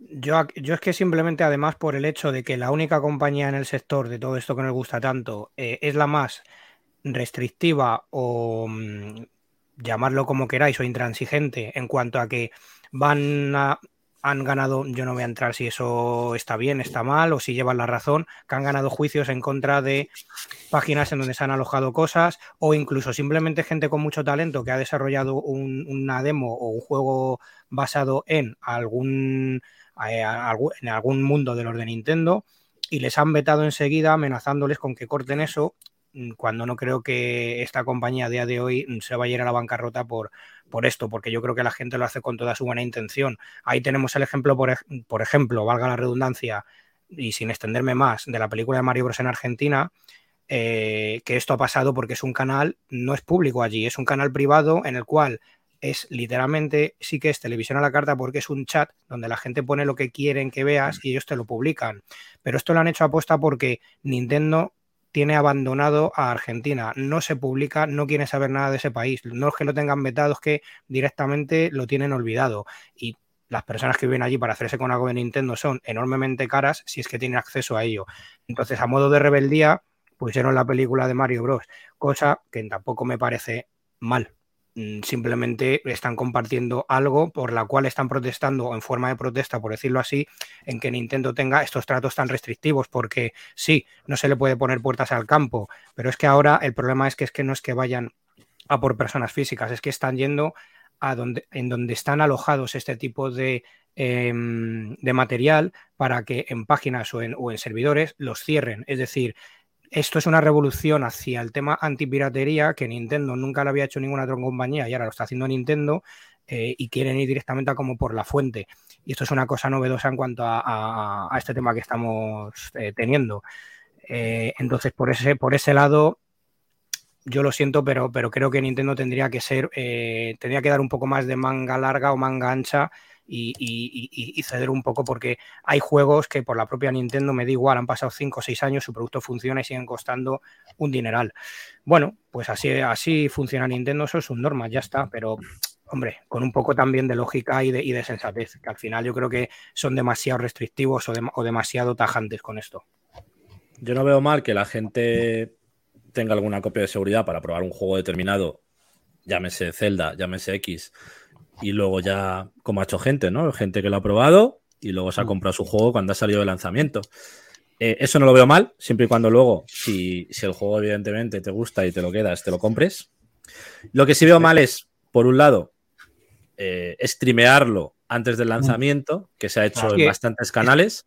Eso es hace que daño ese- al ese- juego, ese- hace daño al- yo creo que es hace más daño al que lanzamiento, hace daño. daño Ah, a la compañía y hace daño a los usuarios, porque al final están también probando versiones que, por desgracia, hoy en día necesitan del parche día 1 para funcionar correctamente, se están probando versiones que tampoco es la versión definitiva en muchos casos, y al final eh, creo que eso sí hace daño, porque al- al final te- de alguna forma te estás lucrando, ya sea por viewers, por clickbaits, por visibilidad o por lo que sea. Eso sí lo veo mal, debería estar prohibido y penalizado. Pero bueno, más allá de eso, de tener tu copia de seguridad y probar el juego para luego comprártelo, como hacemos nosotros que compramos ediciones coleccionistas físicas y nos encanta tener los juegos para coleccionarlos, evidentemente, pues eso no le veo el Exacto. problema. Siempre y cuando no le saques beneficio o que te descargues 300 juegos y te compres uno, ¿no? En ese caso, yo creo que ahí eh, al final estás ayudando a que la vida de la consola se reduzca. Sí. Está bien las Pero bueno. esa del streaming y de tal, pero al final también están haciendo un montón de publicidad, se está viendo en muchos sitios. Al final Ya, parece que Nintendo de una manera o de otra, esto está en boca de todos, está también en Back to the Game hablando de todo esto, cuando realmente es una cosa que es un fenómeno que Nintendo tiene y que lo explota a su manera, como decía Ángel, con vendiendo estos juegos a su manera, ese como cada uno su empresa sabe cómo manejarla. Podemos estar o no de acuerdo, pero efectivamente ahí han tenido un problema de filtración que, que no sabemos quién ha sido, incluso la propia Nintendo ha podido ser consciente de esa filtración. Y, No claros. Solo y con esto podemos sí. hacer un programa entero. sí, sí, ¿verdad? esto es... Que solo con esto podemos hacer un programa entero. Es que no. Bueno, pero es un tema también que hay que comentar porque es verdad que ha generado Mm. mucha controversia y hoy es actualidad también. Sí, Sí, ahí lo dejamos, ya está. Sí. Mm. Vamos, si queréis, Venga. con el tema, otro de los temas del día, que es la, famosa, extendida, interminable compra de Activision por parte de Microsoft, Activision Vale. Blizzard. ¡Aleluya! Parece Milagro. ser que Euro- Europa por fin ha aprobado la compra de esta, de esta compañía, tras el revés que se llevó en Reino Unido con la CMA hace escasas semanas. Eh, al Bueno, final, al revés. bueno, revés, tortita, caricia en la cara. Microsoft puede respirar en cierto modo aliviado, ya que hace pocas horas la Comisión Europea pues, ha aprobado esta propuesta de adquisición. Eh, se trata de un, digamos, ok o un válido para sujeto a un cumplimiento de los compromisos ofrecidos por el gigante tecnológico que eh, buscan abordar pues, preocupaciones que hicieron bloquear su compra en Reino Unido. Eh, creen que esta compra no dañaría de forma significativa el mercado de las consolas, siempre y cuando sus juegos sigan siendo multiplataforma y no exclusivos como, como se quería hacer ver por parte de Sony, ¿no? Entonces, siempre que cumplan esos acuerdos o esos compromisos que ha hecho Microsoft, pues se aprobaría en Europa esta compra. Eh. ¿Llegará algún Ah. día a ejercerse esto o qué, qué pensáis? Llegará. Sí, Claro, claro, La, la- pregunta que tengo yo es, vale, ahora en Europa se dice que sí y en Inglaterra se dice que no. Vamos a suponer que en los siguientes mercados también se diga que sí. Pero es que Inglaterra va a decir que sí. Inglaterra va a acabar diciendo que sí porque tienen negocios con Microsoft y es que no les conviene. Bueno, Microsoft ya lo ha dicho, que no pasa nada, cortan el grifo con Reino Unido, al final se Claro. salen de la, Unión Euro- de la Unión Europea, con lo cual No les que digan conviene. misa.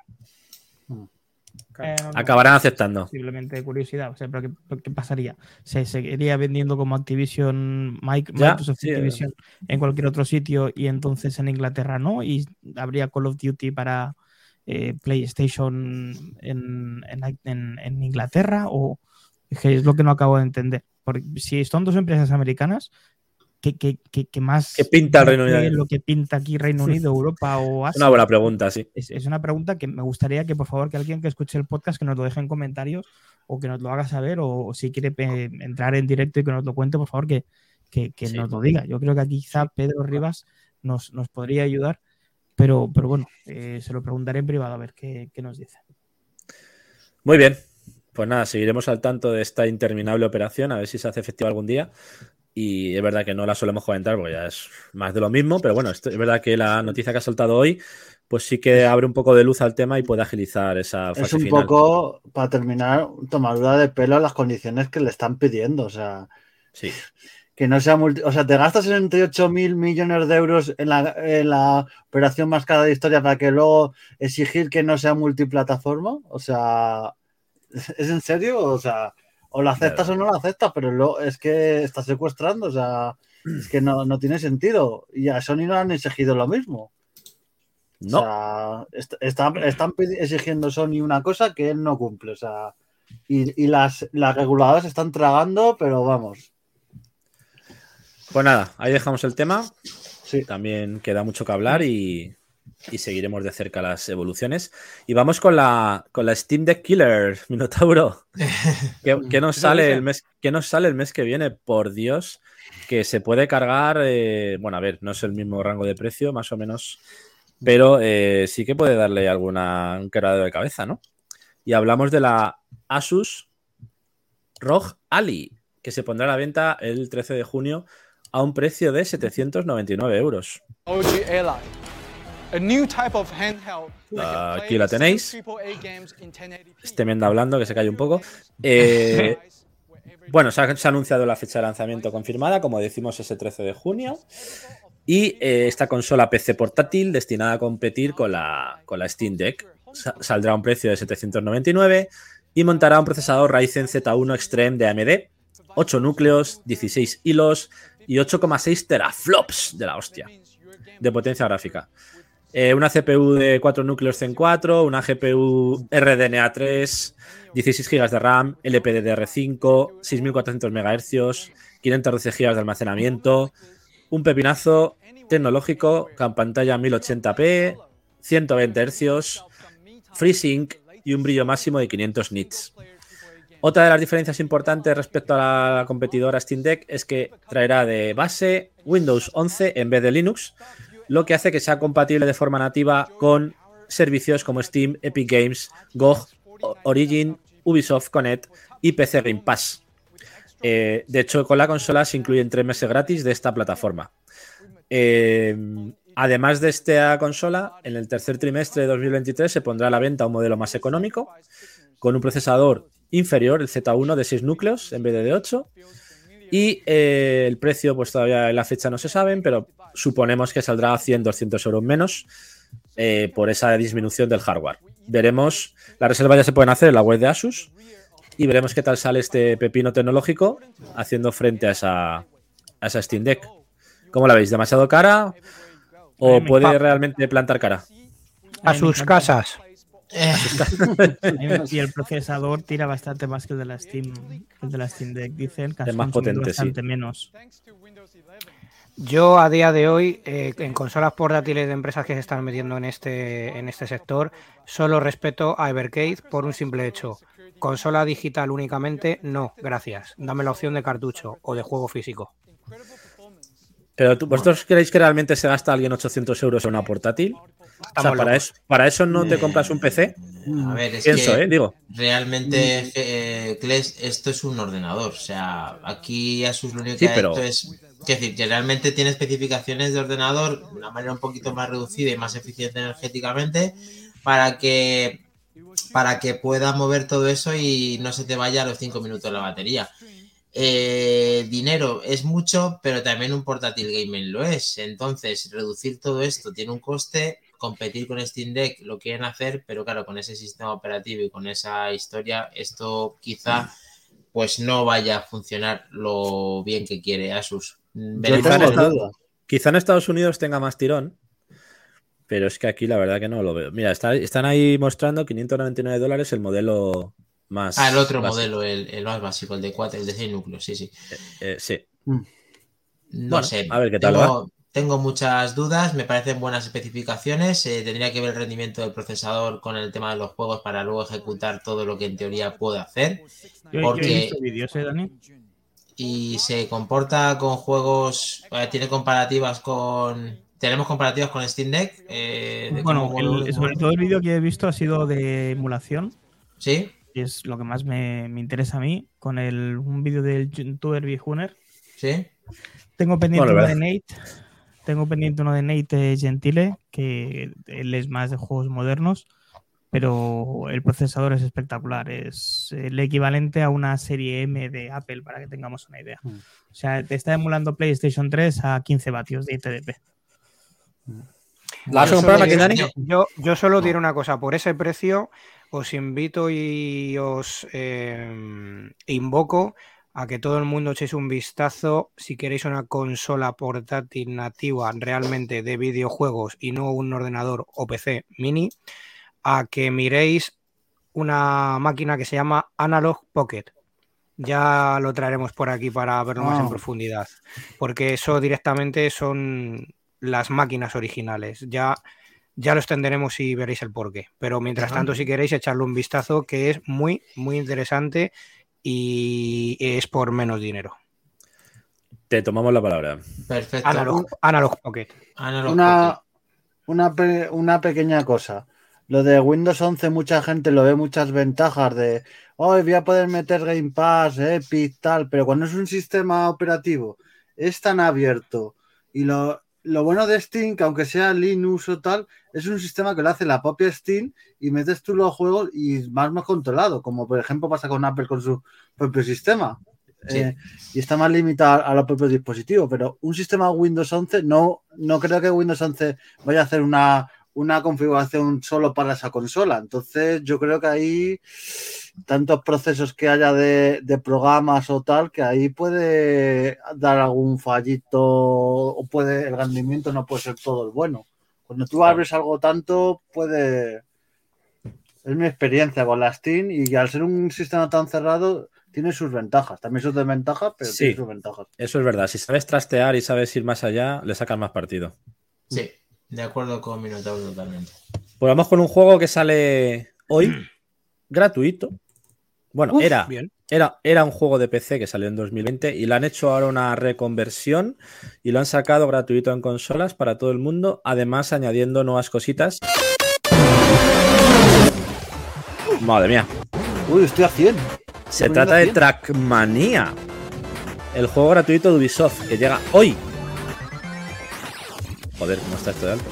Sí, Llega hoy a consolas y a Luna, eh, gratuito. Debutó en 2020, como decimos en PC, este juego de carreras, con un potente editor multijugador en el que puedes crear tus propios circuitos. Llega a PlayStation, Xbox y Amazon Luna con este modelo free to play. La versión gratuita llegará pues, a las nuevas consolas de nueva generación también, Play 5 y Xbox Series, y tendrá crossplay y progreso entre plataformas. Podrás jugar donde quieras. Tendrás tanto modo solitario como multijugador, con campañas por temporadas para conseguir medallas, trofeos, clasificaciones regionales, mundiales y todos los contenidos que ya estaban en PC. Pero lo más importante es que incluirá más de 208.000 pistas creadas por la comunidad, que es la gracia de este juego, poder jugar las pistas que hace la gente con miles de bloques, objetos y poder tener clasificaciones online con tus amigos.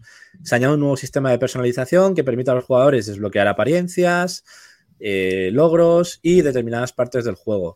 El estreno, como decimos, eh, contará con 150 bloques y objetos nuevos para personalizar los circuitos y lo tenéis ya disponible hoy en todas las consolas, bueno, en todas no, en PlayStation, Xbox y Amazon Luna. ¿Vale? Minotauro, acabo te están haciendo una pregunta. Robajor dice que si ya se Oh. puede descargar, eh, hay que verificar eso. eh. Minotauro, Me verifica, la- por favor. Me, la acabo de descargar, o sea que. A ver, te- teniendo en cuenta que ya es 16 de mayo y salía el 15, yo imagino que sí. Vale. ¿Vale? Me la acabo de, de bajar, o sea, me la he bajado en este. Mientras que ahora que es en Steam, eh, a través de la, de la Xbox también, y estoy eh, eh, para bajármelo también en la Play.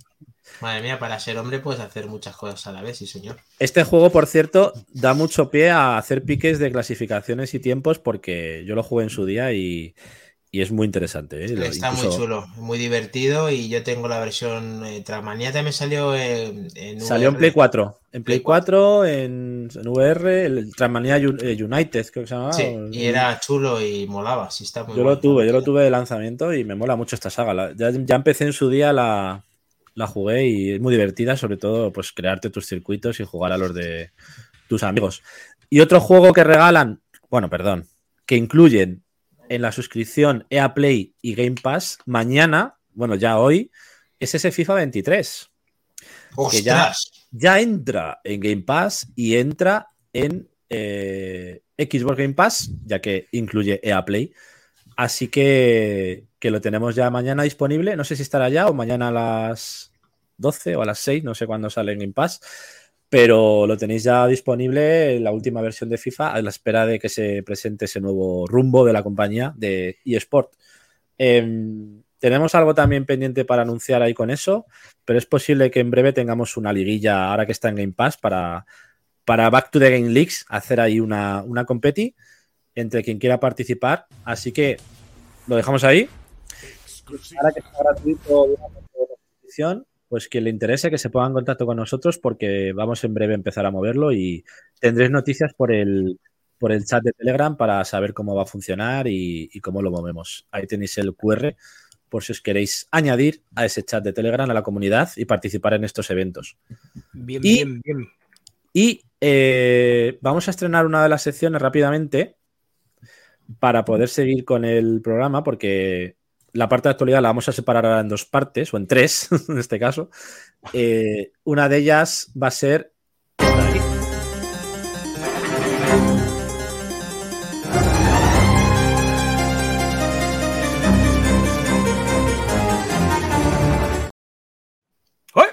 ¿Un minotauro cómo es? ¡Ay! ¡A tu Ay. retro, macho! A tu retro. Pre- prepárate para la próxima. A tu retro. Bueno, Perdona, Santi, antes de empezar, me, me Sí. tengo, que, me tengo que ir. Sí, Bueno, chicos, nos, nos no te preocupes, Mac. pues, el próximo lunes. nos vemos luego, la trompa. Qué trompa, qué pedazo de trompa. Vamos ahí. Descansa, Mac. Vamos. Bueno, a tu retro.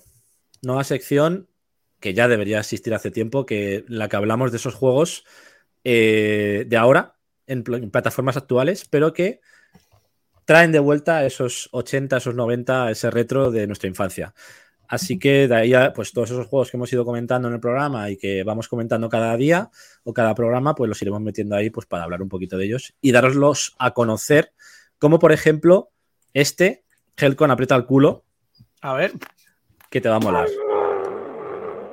Por Dios, qué maravilla. ¡Qué maravilla! ¿Cómo? Be ready to face my wrath. Se trata de Chronicles of Two Heroes, Amaterasus Wrath. Han sacado este tráiler con aroma retro. Amaterasu y su ejército de yokai imponen el terror. Hostia, qué Cambia guapo. entre, cambia entre Ayame y Kensei en tiempo real para liberar el Japón feudal en este plataformas de acción con Metroidvania y pixel art precioso. Qué bueno. Me Lo recuerda a tendremos. The- a The Messenger. Es una mezcla entre The Messenger y Ninja Gaiden, Mm. más o menos. Lo tendremos el 26 de mayo en Play 5, Play 4, Xbox Series, Xbox One, PC y Switch. Em, acción de la vieja escuela. Recordemos que este estudio que lo ha desarrollado, eh, Infinity. ¿Infinity cómo es? Lo- espera, lo tengo aquí. Infinity. ah, se me ha ido ahora.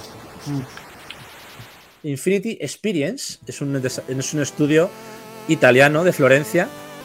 Unos chavales, unos amiguetes, lo han desarrollado entre ellos.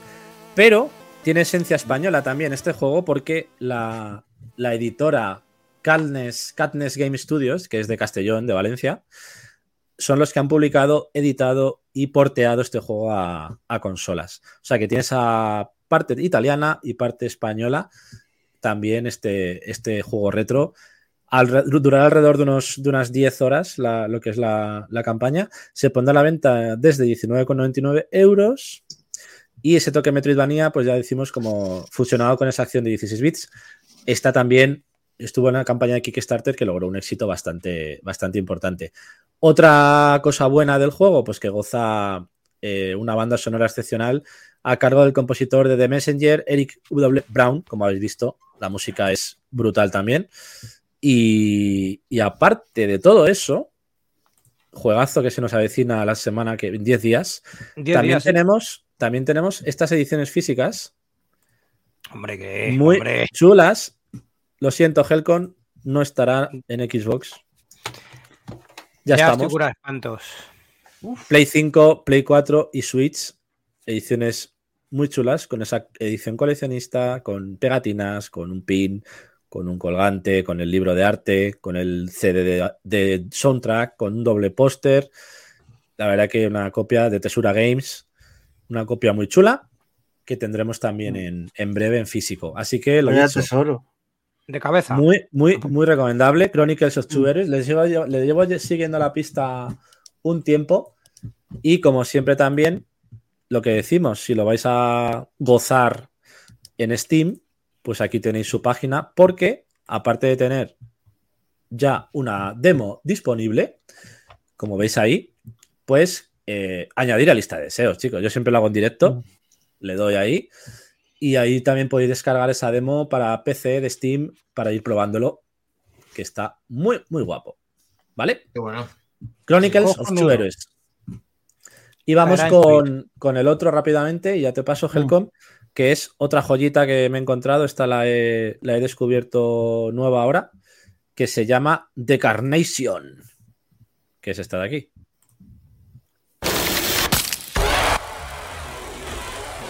Muy surrealista este juego. The Carnation, un juego de terror con música de Akira Yamaoka. Ojo. A ver, abajo. Akira Yamaoka se lanza el 31 de mayo. Eh, compositor de, de música que bueno, Silent Hill y el Lollipop Chainsaw. Zero Unlimited y la desarrolladora Atelier QDB han anunciado que esta aventura de terror psicológico se lanzará en Switch, PC, el 31 de mayo a 14,99, con textos en varios idiomas, entre ellos el español. También tenéis Demon en Steam y eh, incluye 10 temas de Akira Yamaoka, como decimos, en sagas como Silent Hill de Konami, en The Medium y en Lollipop Chainsaw. La estética y el ambiente de Silent Hill han jugado un papel crucial en dar forma a este trabajo, decía Quentin Baukeler, que es el director creativo. Eh, y siempre pues contar con Yamaoka-san, eh, este maestro, pues es un gran honor. Y bueno, pues eh, se inspiran icónicos juegos como eh, pues películas de culto como David Lynch, mangas de Janji Ito, haciendo foco en la historia y con 15 tipos diferentes de jugabilidad, adaptado a la situación y estado mental del protagonista. Da mal rollo, mola. Mola. Es, Es, un un- poco es así muy, muy chunguete, de, enrevesado. da mal rollete. Y Sí, pues lo mismo, aquí tenéis la página de Steam con su demo gratuita y la lista de deseados. ¿Vale? 31 de mayo, PC y Switch lo tendremos también este. ¿Vale? Qué bueno. Bien. Y vamos, y vamos con la otra sección. En este caso, Helcon nos va a traer también otra sorpresita. Sí, Y pero es- Santi, esta vez, por, por Sí. tiempo, que vamos un poco justos, mm, vamos a dejar la- estas sorpresas para las próximas ¿La semanas venideras. Sí, Vale. vamos a guardarla y vamos a ir Venga. poco a poco para que no sea tan denso. Oh, no. Perfecto. Oh, Pues entonces, entonces, ¿qué toca? Entonces, ¿qué toca?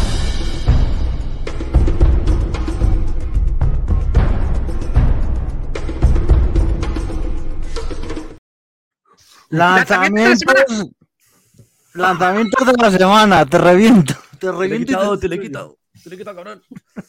eh, Minotauro, Pues como un vamos a express darle- ahí, como un. Sí, Como la bala de a Japón. darle- A darle a la de caña.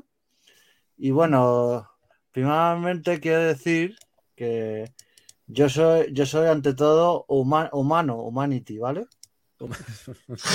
Bueno, no son muy humanos los de ese juego, ¿eh? Ay. No se, no- no se ha quedado pillado el audio, ¿eh? Es que se- empieza Vale, así. vale, vale. ¿Os acordáis de este juego, el mal rollo que daba? Sí, Hablamos Dani, buena noticia. Sale para las VR. genial. Las 1 y las 2. Toma. Toma. La 1 y la 2, hostia. Sí, sí. el al no ser retrocompatibles han decidido sacarla para la 1 y para la 2. O sea, Puedes Madre jugar a dos manos. o sea si tienes la PS las VR1 puedes jugar. Porque sale para Play 4, Play 5 y para PC. Este, sale este juego, ¿vale? Play 4, Play 5 y PC. Sale hoy, eh, martes 16 de mayo. ¿Qué estamos viendo ahí? Gente volando y gente en grupo como masas Pues los perdidas. autores del clásico Red presentan un, protello- un proyecto que, donde llevas un perrito y este perrito va llevando personas que se enfrentan en, man- en batallas multitudinarias. Ahí veis con, con sable láser, nos obligan a pensar y a Madre estructurar mía. nuestros ejércitos. Y mira, mira, hay que batalla. Hola, hola, hola, ahí. qué guapo. Cómo mola, parece el ataque de los clones. ahí. Tío, Eh, ya- solo por eso ya píllatelo. El destino de Sí. toda la humanidad está en tus manos. Bueno, en tus patas. Eh, Y es eso, que vas a ponerte la piel de un, per- de un perro dirigiendo aquí ejército de personas con puzzles. Es bastante mola mucho el concepto. O sea, un perro guía a la humanidad para que se salve. Sí. Y eso Bien. sale en Play 4, en Play 5, en, Play, en VR, eh, también compatible con VR1 y VR2. Y en PC. Increíble. También en, realidad virtual PC. Ah, y compatible para Steam Deck. Trabajos dice, juego basado en el día sin IVA. Sí, sí, se da una- yo he visto cosas así, o sea. Sí, hemos se visto cosas una- así. Mala Eh, cosa de sí, láseres hoy. Muy bonito, muy. me da- Tiene algo este juego que me da mal rollo, no sé qué es. Sí, hombre, Bueno, es en que realidad es sí sé qué es, es que desconcertante. todos Te- como te- masas te- ahí. Te da, te da más rollo? Pues Sí, te voy a, te voy a poner firme. Venga, Te voy a Bueno. poner firme. Porque esto es. no me ponga mi nabo otra vez.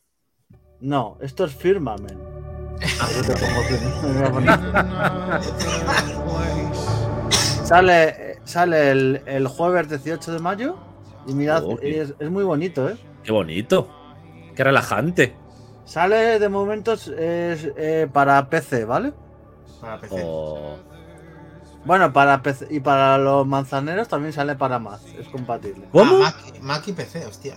Esto, esto con el M con el M2 Pro, Dani lo mueve, vamos. Esto, vamos. Eh. Dani, esto es exclusiva, que es la primera vez que en Back to the Game creo que sale un título que es también compatible con Mac.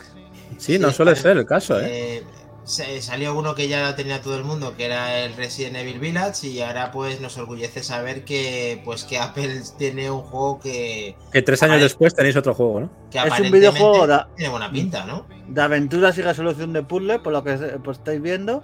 Me recuerda al Myst. equipo- Es que es el e- del equipo detrás de, de- que Ah, hizo el amigo. mismo equipo que hizo Miss y Raven. O sea, Te decía yo. claro, por eso te recuerda. Se parece Son mucho. responsables por meter una narración profunda con un mundo aparentemente abandonado. Ah, sa- sale en PC y también va a salir en PlayStation. También. PlayStation, madre mía. Ya, ahí ya mejor. Y en realidad virtual, Dani. O sea que hoy te traído dos jueguitos de realidad virtual dedicados a Es ti. que este juego en VR tiene que molar mucho, ¿eh? Es un festín visual fantástico con nuevas vistas emocionantes. O sea que tiene muy buena pinta. Sí, señor. Es un juego Uy, para echar ima- imaginación. Gráficamente ve muy bien. Eh, Para quedarte shopping. Pues sí, pues La también es- mola te queda sopa. Ahora os voy a hacer pasar un poco de miedo. O sea que, los que estéis solo en casa, tener cuidado porque puede venir miedo. ahora un señor con un hacha y os puede matar. No, por Dios. Esto sale el jueves 18 de mayo. Atención, porque os va a sonar a los que habéis jugado esta saga. Enseguida, y una alguien polla. la adivina. No. Hostia, no jodas, tío. ¿El Manhunt? No, el Manhunt no. No, Se es The Outlast. Ah, Outlast. Ah, otro. Outlast Trails. Sale un nuevo juego. Hostia. Va a tener subtítulos en español, que no lo he dicho, pero el, el eh, Firmament de momento no va a tener, no va a estar traducido al español. Este sí. No parece que le haga mucha falta. No, no parece. Mucho texto no he visto. Y sale el, jue- el jueves 18 Hola, de mayo para. PC, Play 4, Play 5, Xbox Series y Xbox One, ¿vale? Para casi todas. Hostia, le han Bien. metido un rollo Half-Life que mola, ¿eh? Tras aterrorizarnos en un manicomio repleto de psicópatas y enfrentarnos también a una secta religiosa en mitad de la nada, la saga Aulas vuelve con este nuevo Survivor Horror, cuya principal novedad es el multijugador cooperativo. Ojo, ¿Cómo? puedes jugar con varios amigos e intentar escapar, No jodas. con un diseño tan aterrador como puedes esperar en un juego de Red Bull. Hostia, Ya sea en solitario o, hasta con tres amigos, tienes libertad para resolver estas misiones. Hostia. O sea, tiene muy buena pinta, hasta tres amigos. Ojo, ojo, eh. Cuidado. Mu- que eso no muy es mal habitual. rollo. Muy mal rollo. También tiene ahí un rollito, me recuerda a las películas de Saw. Pero, pero A mí también. Yo empecé, rollo, ¿eh? empecé el primero y creo que no duré ni una hora. Lo, de- lo Yo dejé también. de la puta cojone que me estaba dando el mal rollo este. Que va, que va. Uf, no, no, pu- no pude continuar. Ah, y va a tener detalles, los que hayáis jugado anteriores, que cargaban la cámara y la batería y tal, pues aquí igual vas a tener que ir cargando la, la batería de unas gafas nocturnas para poder ver, si no, no vas a ver. O sea, Sí, como el primero. ves. Es que está muy bien implementado el tema Sí. terror. Eh, Minotauro, Y- recuérdanos la fecha y las plataformas, por favor, si lo tienes por ahí. sí, sale en jue- el jueves 18 de mayo ¿Mm? y sale en PC, Play 4, Play 5, el Xbox Series y Xbox One. O sea que todo menos Switch. Claro, es que esto lo pones en la Switch y daría miedo, porque Se te va la luz en casa. Más todavía. Salta los plomos. saltan los Ah. plomos. de- Vale, vale, genial. Sobre todo la sensación de indefensión que tienes en este juego, ¿no? El no llevar Sí. armas. A mí me gusta, lo que pasa es que Sí. me ha parecido ver unos gráficos muy buenos y unos muy malos, y entonces no sé lo que me voy a encontrar. Es un título que realmente mix. que merece mucho la, la pena. Bueno, y realmente con esto, con el siguiente juego, es que hay algo, chicos, que no me está encajando. Las, piez- las piezas no encajan aquí. ¡Oh! Viene el Lego 2K Drive. El lanzamiento de la semana. Lo anunció en su día Claire. Y esto.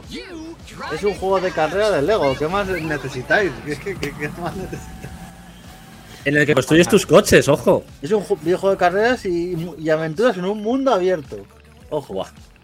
Basado en, en la apuesta por la diversión y creación de la firma juguetera, donde podrás crear tus propios juegos, minijuegos, tus propios coches, minijuegos, desafíos, coleccionables y destruir los coches. O sea, te la vas a pasar pipa. Esto para el Samu, vamos. Prepare que Pasa, prepare la gente dinero. Mm. Esto Sí, la gente se lo a va a pillar en, en masa. Sí. Esto le gusta a Minotauro, que va invistiendo a diestro y siniestro por ahí, jodiendo. Se le da Este sale-. El viernes 19 de mayo, ¿vale?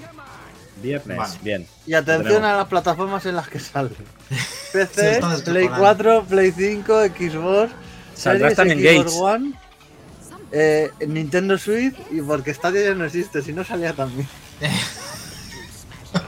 porque Stadia murió, si no. Sí, Sale el Asus ROG, que sale el mes que viene también.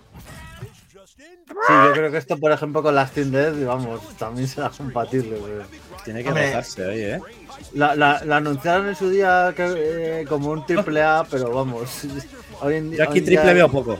A ver, La, la, la expresión AAA se usa con bastante asiduidad. O sea, antes un AAA era un megajuego y ahora que esto lo llamen AAA. bah. bueno, es que, a ver, 2K que esté detrás y luego eh, el tráiler es un poco espectacular, eh, se ve de calidad, aunque efectivamente todas las plataformas va a tener diferencias entre sí, pero quién sabe si luego es algo de- de- divertido. El problema está en todos los DLCs y todas las cosas que vas a tener que pagar aparte que no nos va a gustar mucho, pero que seguramente tiene mucho éxito. Nada. Se han tirado un triple. Yo he A visto ver si, juega- a ver si cuela. Que la, la edición física en algunos sitios te dan un cochecito para que te lo construyas. O sea, Oh, ya está. Me lo compro. Bien. y sale al precio, que no lo he dicho, de en casi todas las plata En Nintendo Switch sale a 45 euros. En, y en, en Xbox y en Play 5 a 65 euros. O sea, Buah, buen baratico, precio. baratico. No pasa nada, al día siguiente vale 30. Sí, O a ver, esto- que, esto- este tipo de eh, títulos es carne de cañón de bajar. En un mes a 30 lo tenéis. Recomendada para todos los públicos. O sea, Recomendado pillarlo en verano. Peggy cero. Y con, esto, y, hasta- bien. y con esto y un bizcocho se han acabado los lanzamientos. Preciso, directo al grano, maravilloso. Sí. Ah, Venga. Sí, sí, es que todo encajaba. Ah, bueno, sí, así. eh, esto era. Esto era la sección actualidad, ¿no? O- Bueno, ya lanzamiento, más bien. Lanzamientos. Ah, lanzamientos, vale, vale. Nada, nada. ¿Qué te ha pasado? ¿Quieres, ¿Qué ha pasado? quieres que te ponga actualidad otra vez o qué, qué quieres? A No, ver. no, no, no, no. No, no, retomando simplemente el, al juego que hemos estado cada uno jugando esta semana atrás, Ah, no, no el verdad, no lo retro, sino eh, creo que se ha quedado un poco en el tintero, lo había comentado, creo que ha sido Minotauro. Yo ahí nada, muy rápidamente decir que estoy jugando al último caso de, Bened- de Benedict Fox. Tía, qué bueno. Mm, La verdad que a mí me está gustando, es muy onírico, muy colorido, es los, los puzzles son muy locos, muy muy locos, aquí te van a darse bien los sesos, pero bueno, eh, todo lo que tiene que ver con con el mundo de, de Chulú mm, va casi intrínseco en ello, pero lo recomiendo, ¿eh? Tienes que investigar el caso de, de tus padres, te metes en su mente para ver qué es lo que ha pasado, recopilando información y a- objetos. mm, Y la verdad que el juego se, gráficamente está muy bien, normalito, nada del otro mundo tampoco, pero la jugabilidad es súper fina. Responde muy bien, muy rápido y directo. Y además es un juego que en 12-15 horas está finiquitado, lo, lo recomiendo bastante. Perfecto. Yo ¿Cuál era entonces? Yo estaba con el Breath of the Wild, que lo he retomado, vamos, lo he retomado, no, lo he empezado de nuevo en la OLED, en la Switch OLED, y lo quiero jugar primero para luego, cuando me consiga con esa coleccionista del Tears of the Kingdom, ya darle caña. Sí. Así Venga. que estamos a tope con el Zelda. Yo me lo pasé tres veces. Joca me parece. Toma ahí. Sí. 200 horas. Pues venga, dale otra vez. No, unas 600. Joder. Makin, ¿Qué pasa? Seguimos. ¿nos vamos al pasado? ¿Sí? ¿Nos vamos? Sí. Nos Venga. montamos en la guillotina. Venga, Sí. lo tenemos. Pum, pum, pum. Tarde, sí, prontísimo, tío. pasa nada. Venga, Sí, no, es que estamos más gustito. Venga, vamos para allá. Wednesday, October 21st, 2015. Vamos chicos, abrochados los cinturones que ya vamos a la sección que nos gusta Oh my tanto. godness. Oh my godness. Venga, vamos. Carreteras a donde vamos, no necesitamos carreteras. Vamos, Doc, vamos, Doc. Vámonos chicos. Échale plataniki, plataniki ahí. Ay,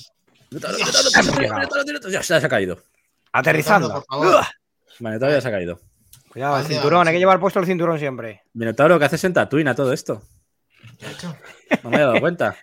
Es que se- tiene ahí sus su dos soles. Ah, porque ha jugado al. Jedi Fallen Order. ¿No? sí, claro, yo siempre hago una referencia aquí. Bien, bien, bien.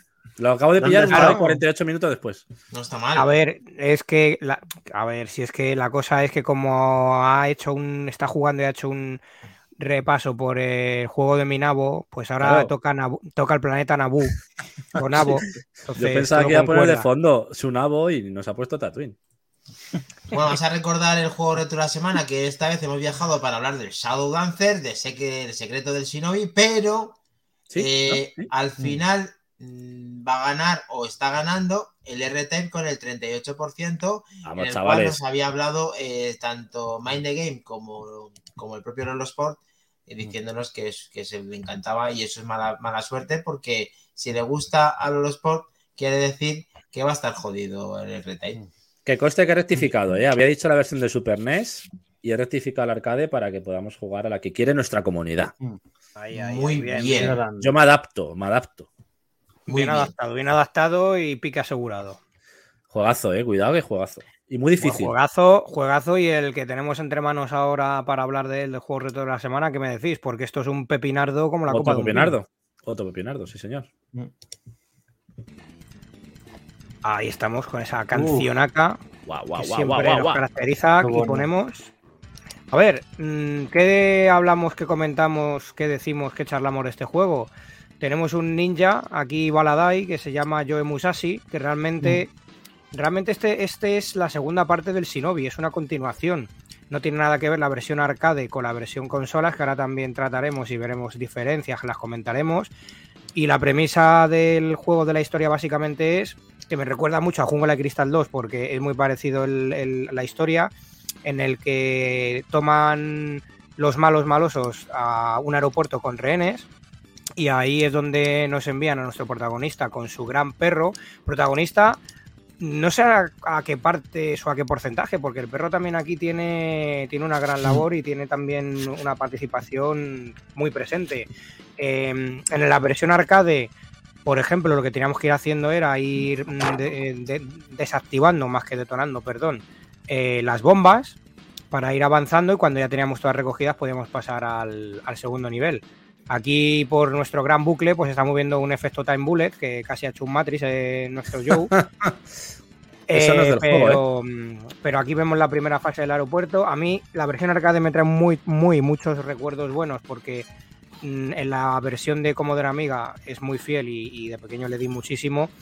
Es un gran juego y a partir de aquí pues nos vamos yendo en diferentes escenarios, en la montaña, en la cascada, eh, vamos tirando de magias como se está viendo aquí, que eh, no hay que usarlas de forma libre albedrío porque en llegados ciertos momentos es esencial para, para mantener cuantas más vidas tengamos mejor. Y, y bueno, ahora comentaremos las diferencias con la versión Mega Drive porque tiene un motivo, no la hicieron así porque así. Pero bueno, mientras tanto contar el resto de las experiencias que os ha parecido, ya lo conocéis algunos, otros no tanto, y, y, y como jugablemente es muy bestia, eh, es, es, un Shinobi. Lo que pasa que es verdad que el traje de este Shinobi, pues no sé, es un poco raro, ¿no? Porque parece que le faltan los, los abanicos de locomía. Es un poco pero, pero bueno, pero bueno, sí, sí, aún así tiene, tiene, su, tiene su esencia. Se sacaron otro juegazo de la manga y, y nada, eh, comentar a ver yo, qué, qué, os parece. Yo, yo he jugado a las dos versiones, es verdad que no, no lo conocía mucho esta saga. Jugué más a la que te comenté el otro día, Helcon, a la de Saboteur, que era de ninjas también. Y, y tengo que decir que me gusta más la, la arcade. O sea, es verdad que la de Mega Drive es más, ¿cómo decirlo? Agradable de jugar en el sentido de que no es tan exigente la- el nivel de precisión que se requiere, pero me parece más auténtica la versión arcade y, y después de jugar más tiempo a la de Mega Drive, el descubrirla y ver que era diferente, que no lo sabía, me gustó bastante y la verdad que es uno de esos pocos casos en los que realmente es un juego diferente, porque en el Kung Fu Master es verdad que la versión de NES con la versión arcade cambiaba un poquito ciertas partes de las fases, pero es que aquí es un juego totalmente diferente, tanto en fases como en mecánicas, casi. Entonces, eh, me ha gustado mucho descubrir esa nueva versión arcade que no conocía y yo me quedo con esa, la verdad, no sé vosotros.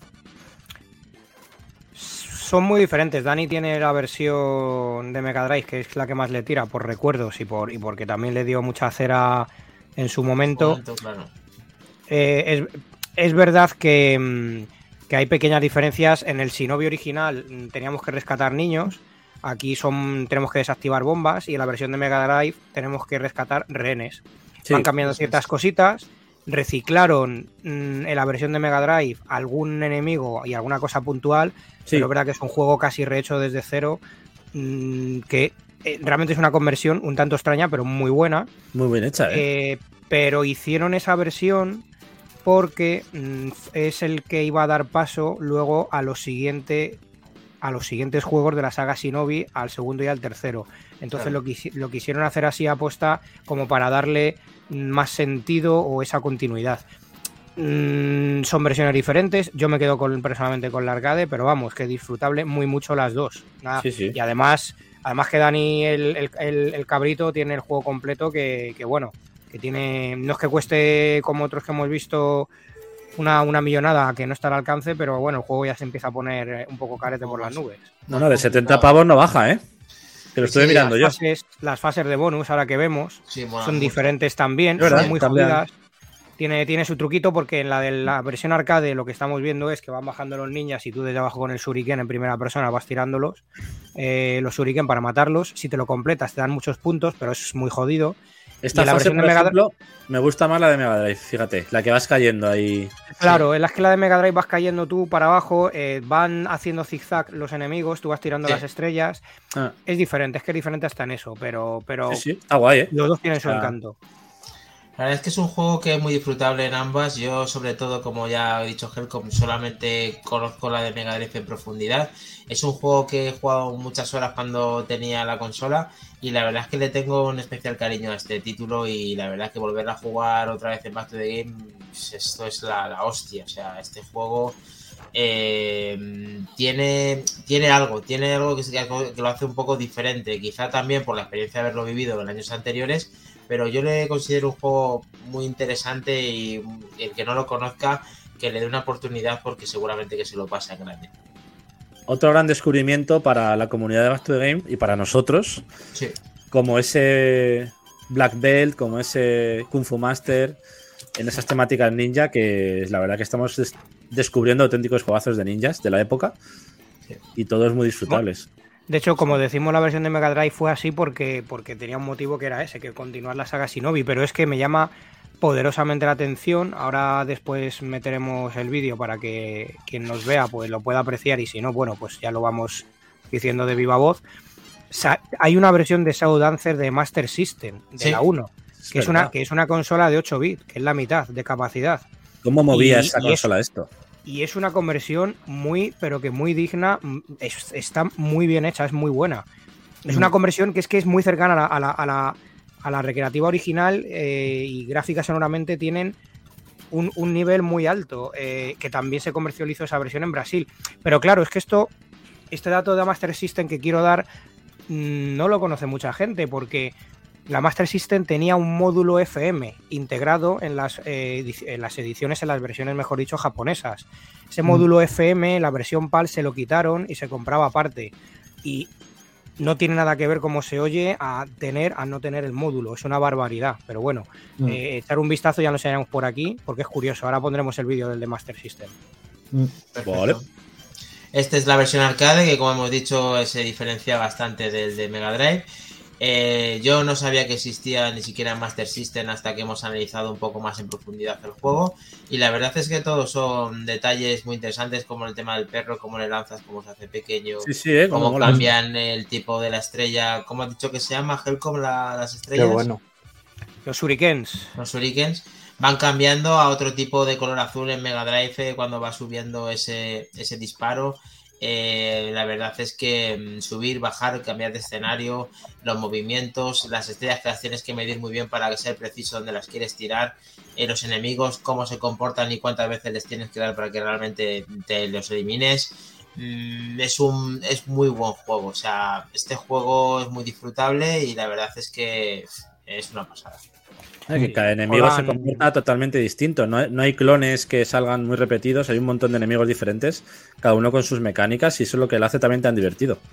Mm.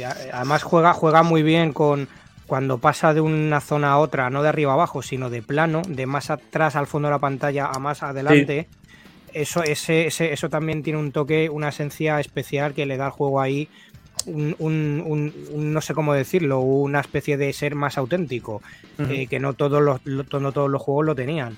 Eh, Aquí, mira, lo quito un momento para que veáis Sí. la versión de, de Master System. Es uno de esos juegos a los que yo seguiré jugando más adelante. Desde A luego. ver, aquí. Lo que sigue de fondo, vamos a ver, a agregar.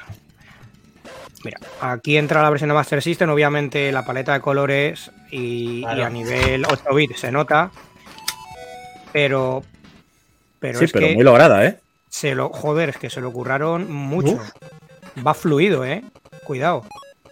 Sí, Tiene sus carencias en los fondos. Aquí vemos la pantalla de- del vagón. Son Estamos más hablando planos, Master menos System, colores. macho.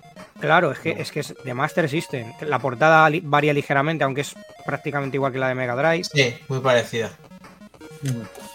Pero este, sin Qué embargo, guapo. se parece más al de, eh, curiosamente, al de arcade. Sí, sí.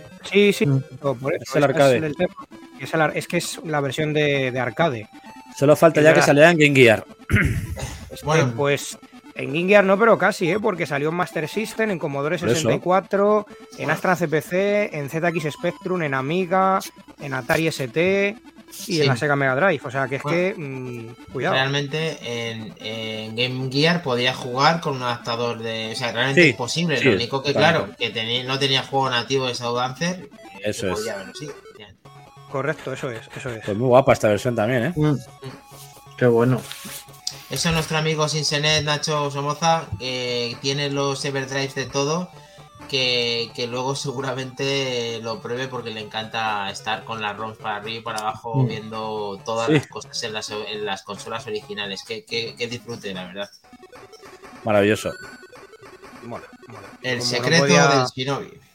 Sí, sí, ese es otro pequeño detalle. Eh, la versión arcade se llama Shadow Dancer a secas y las versiones que hicieron para Mega Drive, a raíz de nuevo, repetimos, de continuar la saga de Shinobi, eh, se llamaba Shadow Dancer The Secret of Shinobi. Sí, señor. Hay muchos juegos de, de ninjas que ya van, irán saliendo por aquí y darán paso al programa y a, esa- a ese vicio del, del retro semanal eh, que ya irán saliendo y ya iremos disfrutando de ellos porque la verdad que no tienen desperdicio y son también grandes, son grandes juegos de, Sí, del de hecho, mundillo ninja. Algún día propondré yo ese, ese Saboteur 2 que jugaba yo. Sí. Lo propondré. Lo que pasa es que eso, hostia, debe ser de Spectrum o MSX o similar. Durillo, durillo, durillo, sí. Sí, sí. En VGA. Como no podía ser de otra forma, vamos a poner esto que también nos flipa y nos gusta mucho. Ver aquí a los japos flipándose con, sus, con sus tonos a la hora de decir las cosas. Comercial. Tenemos.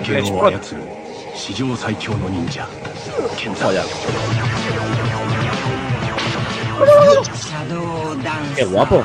Shadow Dance. Oh, que me encanta. Ahí. Qué, anuncio de Sega Mega Drive. ¿Cómo es? ¿Cómo es eso de Sega? ¿Cómo es? A ver, a ver, lo ponemos otra vez, lo ponemos otra vez. Que duran unos segunditos nada más.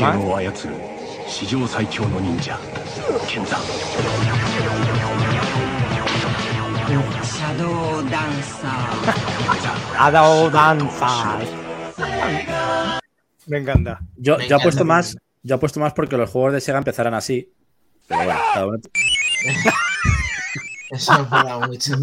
Correcto, correcto. Esto, esto ya, veréis por qué, ya veréis por qué más adelante, en, días, semanas venideras. Muy bueno, os ha hecho muchas gracias esta, esta intro de esa personalizada. Sí, sí, sí, totalmente. Pues nada, chicos, hasta aquí, ¿algo hasta más? aquí hoy. Había uno, había uno más, ¿no? Eh, a lo mejor había, era muy, parecido. Ah, Mm. no, es que eh, había un comercial que juntaban dos. Ah, eh, sí, juntaba, el, Sí. juntaban el Shinobi y este. Sí. Y no sé si sal- salía algún título más, un poco con el mundillo de Mega Drive y tal, pero bueno, ese era el anuncio Ese americano. era, ese era el americano, efectivamente. Pues tenemos, Bueno, pues. tenemos ganador, Makindani. ¿Ya, ya hay ganador? No me digas. Joder, tío. Hombre, no se acaba digas. esto, hay que elegir ganador. Yo creo que está claro, no hay empate. Bueno, pues ahí lo estáis viendo en pantalla. eh, al final, con ese 38% ha ganado el R-Type en arcade, eh, quedándose casi, casi el Ghostbusters con un 30%. Quién sabe en el futuro o en el pasado si jugaremos a Ghostbusters u otros, como ha habido en esta semana, que hay que esforzarse y hay que darle muy duro al R-Type en arcade porque es el ganador. Pues sí. A darle ceritas, sí, señores y señoras. Señoritas, señoritos. Y Bien. a practicar, que ojo, ¿eh? Jodidico el juego. Sí, y aquí Bueno. ya te digo, a Lolo nos va a poner, nos lo va a poner Sí. cojonudo. Sí, Bueno, ser, Lolo, y, ser su- y complicado, Lo- ¿eh? y- y quien- y Lolo y quien no es Lolo, que también por ahí hay otro peso pesado que se ha conectado y nos le va a molar jugar, nos lo va a poner yo creo que por primera vez difícil. Yo al arcade no he jugado, o sea que. Bien, Nos siempre la primera diciendo vez. Robajor eh, respecto al, al Shadow Dancer, que cree que la NES también lo hubieran hecho, eh, no, que no lo hubiera también, no lo hubiera hecho también como, como el Master, no sabemos, pero bueno, la verdad es que la adaptación es muy buena. Mm. Y Robajor también decía que no lo conocía en Mega Drive, que le gustó mucho, lo jugó en un bareto de su barrio la primera vez en arcade. Así que Ahí lo tenéis. desbloqueamos. Eh, Mm. Muchísimas gracias a todos los que habéis estado y estamos dando Cles el nuevo juego del retro de la semana. R-Type Eh, arcade. Vamos a saludar tanto a Gambitero Prime, que ha estado muy participativo, junto con Javier, que se tuvo que ir un poquito eh, más atrás, Nacho Somoza sin Senet, el Templo de Arcade junto con Lolo, Mind the Game, eh, el propio Robajor, que no sé si se lo había dicho ya, y tanto al Moody y demás, que la esperamos para el próximo eh, programa, junto con Altorimus, y ya va a poder venir en breve, incluso Sí, más ahí. tropa que. Incluso que al final ha tenido que despedirle, que de aquí le mandamos un abrazo a todos y aquí estamos. Un abrazo a todos, equipazo. Fuerte, fuerte abrazo. Gracias Un por abrazo. aguantar, por estar ahí, por unos plastas como vosotros, nosotros daros Joder. la chapa a vosotros y somos muy brasas. siempre. Muy brasas, muy brasas. Bueno, es lo que hay, macho. Yo a estas alturas ya no vamos a Mira, cambiar. Menos mal que me ha recordado Solver que estaba ahí y Kelly Roga porque se me habían olvidado. Buenas Sí, señor. noches, chicos. Muchas gracias por aguantar. Y tenemos cositas cociéndose, o sea que estar atentos. Sí, al vienen, chat vienen cosas, vienen. y a los programas siguientes. Pues nada. Nos vemos Buenas el noches. siguiente viernes eh, a las 20, viernes, perdón, lunes a las 23 horas. Así que lo tenemos, chicos, lo tenemos. Vamos. Adiós.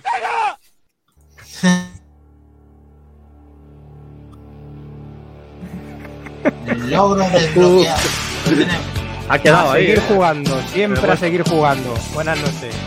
Buenas noches, gente. Seguidnos en, en todos los sitios, estamos en las redes sospechosos habituales. Es verdad. Somos muy sospechosos y también habituales, sí, señor. Por desgracia, sí.